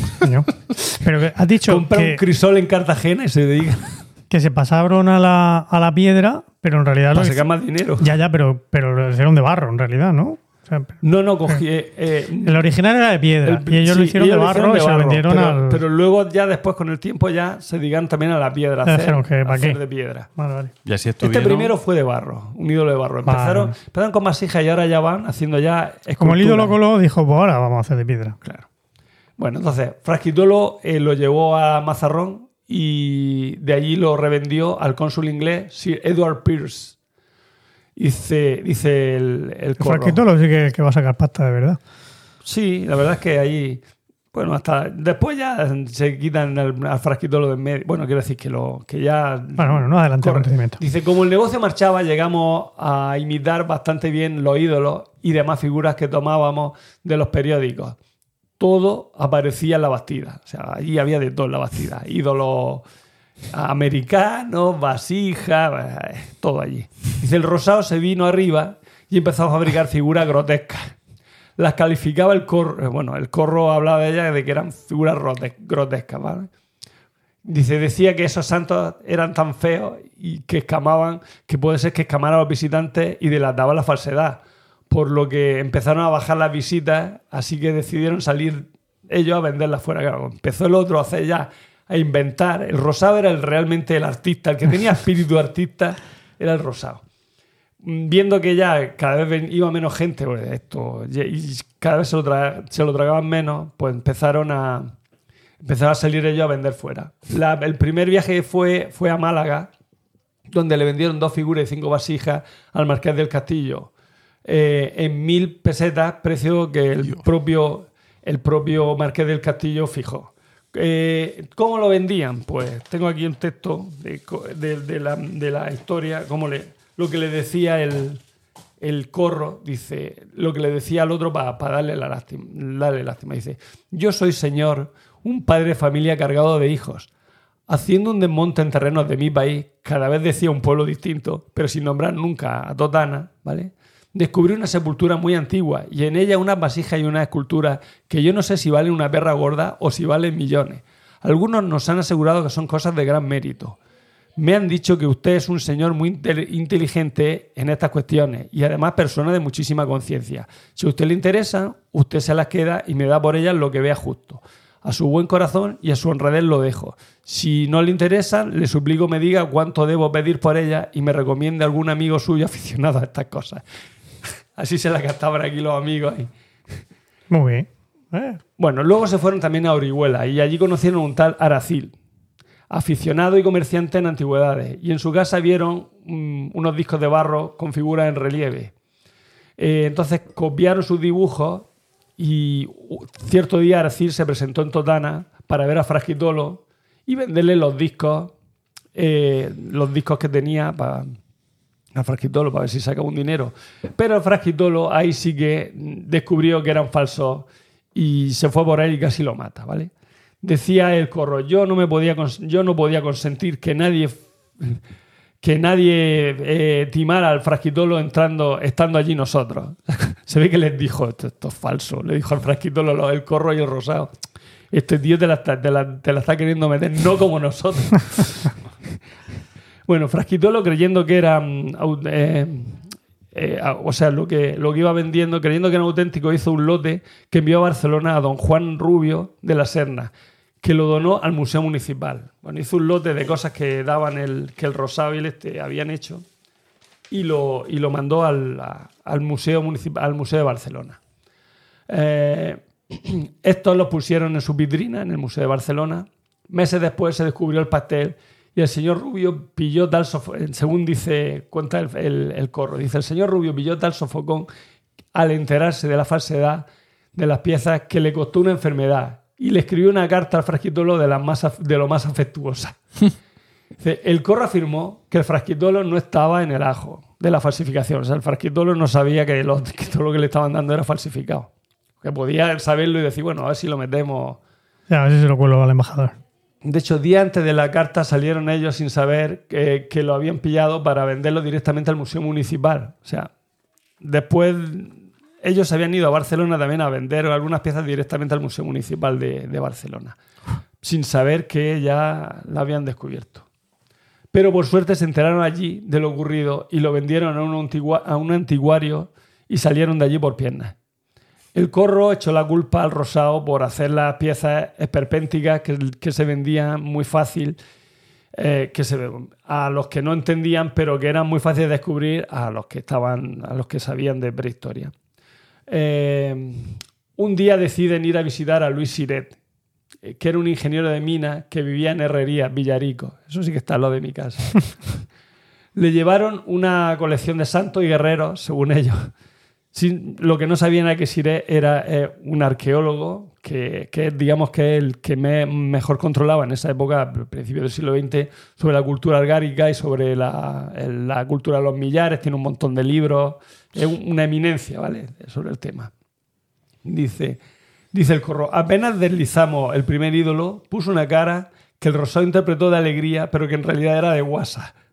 Al final se quedó con una figura y les pagó el viaje de vuelta total, diciendo, anda, tira, tira por ahí y de aquí. Pero el hombre todavía se rió, o sea, le hizo gracia a que le, que le trataron de, de colar la cosa. O sea, que, que tenía, para ser belga, porque el tío era belga, pues, se lo tomó bien. Mira. Otro fracaso, bueno, este- empieza a contar los fracasos que estuvieron teniendo esta gente. Dice, otro fracaso fue cuando fueron a Orán con 22, con 27 piezas. El corro se fue directamente al museo. El director había muerto hace unos días y el alcalde ejercía eh, interinamente su función. Así que mandó llamar a un experto y el experto le gustó todavía más mm, que al, que al alcalde la- la- las 27 piezas que le traían. Los cacharros quedaron, eh, quedó, el- o sea, quiero decir, el, corro quedó en, cobrarlo al día siguiente. Pero al día siguiente eh, de salir el, o sea, al día siguiente de salir el corro para ir a Orán desde Cartagena, resulta que al Rosado se le ocurrió montarse en otro vapor con seis gitanos con pinches de totana, entre ellos el moro, el cherra y el emborrachado, que llevaba 200 cacharros y se presentaron al, mismo museo a ofrecerlos. Llegan, llegan ahí con los 200 cacharros. El aspecto de la comitiva y la cantidad de objetos escamó al director. Así que no solo no les compró los suyos, sino que cuando fue a cobrar el corro, le devolvió las piezas y, dice el corro. Le dije a mí, bueno, y le dijo, o sea, que le dijo al corro que no, que no estaba interesado en, en esas piezas. Ya se olieron la tostada llena Orán y dijeron que. Dice, le dije a mi, so- asoci- a, a mi cosocio todo lo que se merecía y tuvimos que vender a bajo precio a a un antiguario de Orán que tenía también una cantina. Eso es lo que dijo el, corro. eso- imagínate la catadura moral que tenían aquí. Bueno, tuvieron gran éxito en otro viaje a Argel con el emborrachado. Aunque el corredor que lo acompañaba, y según el- como dice el palabra del corro, que era un moro, no se contentó con 10 duros de comisión que le daba y le faltó, y le faltó de palabra ah, al, rosado. O sea, se ve que lo insultó. El emborrachado acabó por darle un, un- aca- aca- acabó de darle unos palos a este, hijo de Mahoma, y como resultado lo metieron en la perrera, metieron, dice, metieron en la perrera a mi paisano tres días. Se ve que solo lo, met- lo metieron en la cárcel. O sea, es- así va la cosa. Bueno, por último, el tercero de su fracaso y el más grande fue en Marsella. Fueron al museo y hablaron con el conservador, un tal Monsieur Miguel Clerc. Pero este sabía lo de Barcelona, así que no hubo negocio. Sin dinero para volver, gracias, o sea, al no tener dinero para volver. nadie, nadie denunciaba nada, o sea, todo el mundo sabía que los estaban engañando y nadie ponía una denuncia. No, no, le pagaban el viaje de vuelta. Bueno, el Sirel le pagó el viaje de vuelta, el otro no. Aquí no. El Monsieur Miguel Clerc no les pagó el viaje de vuelta. gas, ¿eh? Se encontraron. Pensaba que también. No, esa es con gas. ¿Sin gas? No, no quiero con gas. ¿Puedo? Claro que sí. Es que hoy he asajado a mis amigos romanos con agua con gas que he gaseado yo mismo. No, no, no yo. Creo que no es el verbo. es Sí, el Sobre todo después de hablar de él. Con un accesorio, quiero decir. ¿Vale? No es que yo- Gasificado, gasificado. Sí, gasificado, claro. Bueno. Ah, bueno, resulta que se encuentran aquí, los, los colegas se encuentran en Marsella, en una pensión, sin dinero para volver, Y gracias a que la dueña de la posada, que era la señora María la Española, Les compró cinco piezas. dijo, digo, esto lo vamos, lo voy a tener aquí en la posada sin irse Y sin pagarme. y sin pagarme. Dice, les pago el, el- o sea, lo que hizo fue que les pagó el viaje de vuelta. Dice, era lo que mejor le convenía, según el corro, dice, era lo que mejor le convenía. Y le dejaron los cacharros en prenda para que los vendiera ella y con las ganancias que sacara, pues ya se las devolviera. Y la otra dijo, sí, sí. No, Claro. Para resarcirse del coste del viaje, evidentemente. Curiosamente, en los años 70, comenta aquí el, arque- el, el- el autor del, del- del Artículo. artículo, aparecieron unas falsificaciones en Glossel, Francia, y el corro se acordó Coño. de lo dejado en Marsella y decía que tendrían que cobrar, eh, que tenían que haberle cobrado aquí al, el- al cobro, al corro y al rosado por la patente eh, del invento del procedimiento. O sea, ya que no lo hemos inventado, podríamos haber cobrado por esto. Eh, y le dice, es que estos de Gossel son unos frescos. Encima el tío. bueno, después, como hemos dicho, se van a dedicar a las esculturas de piedra. Cuando, mm, de hecho, fueron a Andújar a vender, eh, a vender unas cuantas de estas esculturas y van a coincidir con el rey, con Alfonso XIII, ¿vale? Dice, y dice el corro, me quedé con ganas de ofrecerle a su majestad un trabajo de los míos. que, que los tíos... Dice, en Cartagena don Luis Angosto le, le- Bueno, en Cartagena había un señor, don Luis Angosto, que le va a fijar un, sueldo para excavar en, la, en exclusiva. O sea, ahora solo... O sea, la- las piezas que salgan en la bastida las quiero yo todas para mí. De hecho, le fijó, no sé, si eran 300 pesetas al mes para, para, que le, para, para que le mandara todas las piezas que salieran. En Valencia, por ejemplo, le vendió también, este, le, ven- le vendió, dice, un, dice el corro, le vendimos una mujer en el momento de tener un crío, pero con todos sus detalles. Se la van a vender a un médico, ¿vale? El autor del artículo dice que vio la escultura en una revista médica con el título del artículo La más antigua representación del parto. Madre mía. O sea que la iban liando. Hablamos de los años, perdona. Cuando ellos se la vendieron en los años 20 y, y- y cuando hace el artículo son en el 74 y 75. En la última etapa de su arte se metieron a trabajar también el, se metieron a trabajar el cobre, tomando como modelo los discos falsos de Aracil y obtenieron también un gran éxito con, estos, con estas piezas de, de bronce. Dice, en Gibraltar, un judío me compró tres discos en 400 pesetas. Y eso que era judío. ¿A cuánto las vendería luego él? Otro fresco como los de, como los de Bélgica. Otro fresco. Bueno, y ahí ya el artículo acaba. Dice, después de, comenta el, el- el autor, dice, después de morir el rosado, dejó, de traba- dejó el, el corro, Dejó de dejó de trabajar. trabajar. Dice que ya no tenía pulso ni vista para trabajar. Tenía ilusión. Ten- sí. Mm, Dice, y también podía, ten- tenía miedo de que le pudieran dar un palo o llevarlo al, al juzgado o a algún comprador por engañarlo. Dice. No, ¿por qué? Ah, qué tontería. Pues ya has visto. Si esto. Una palmadica en la espalda. De- una Decía- risa y ya Claro. está. Esto cuando, cuando la gente se da cuenta que era falso, lo que hacía era vendérselo a otro. De hecho, dice, hoy se sabe de prehistoria como no se sabía antes. Claro. Decía el corro. Así que, No era un nostálgico. No, no, el tío estaba con, el, con la ciencia del momento. Dice, el arqueólogo va a explicar luego en, un, epígrafe posterior que los signos y, y epigrafía, bueno, en, un, bueno, en el postscriptum, que los, signos y epigrafía estaban muy logrados. Que el corro, y le contó el corro que lo había copiado de, por un lado de Aracil, también lo había copiado de libros y de fondos de vasijas celtas, pero sin copiar inscripciones completas. O sea, solo cogía algunas runas, algunas palabras, algunas cosas. El 28 de julio del 41 falleció en total el corro eh, y, y, bueno, y ahí acaba. Eh, siete años antes había, había fallecido el Rosado. ¿Pero de cuándo es la entrevista? Del la, 75. la entrevista, o sea, Pues el 41 el o más. artículo, el artículo es del, del 75 y la Sí. entrevista sería pues del de- anterior, de los 40. Sí, antes de morirse, ¿no? Obviamente, antes de, no sé exactamente cuándo, no lo dice. Lo Pero mismo- claro, él ahí está- reconoce todo su Sí, sí, fechoría. todo, todo, Sí. todo, sí, sí. Lo mismo. mm, Pero había lo, lo que dice ya. el corro se Ya. puede aplicar perfectamente también a la serie esta, a la brea. ¿no? Quizá el, el problema que se encuentran ambas empresas es el mismo, que es que hoy se sabe de prehistoria como no se sabía antes. ¿no? Eso, Sí, sí. claro. Claro, a, no, no, a no. ambos Sí. les ha venido mal. Hoy que esto- 2023 el se corro lo hizo cuando no se sabía y esto lo han hecho cuando se sabe.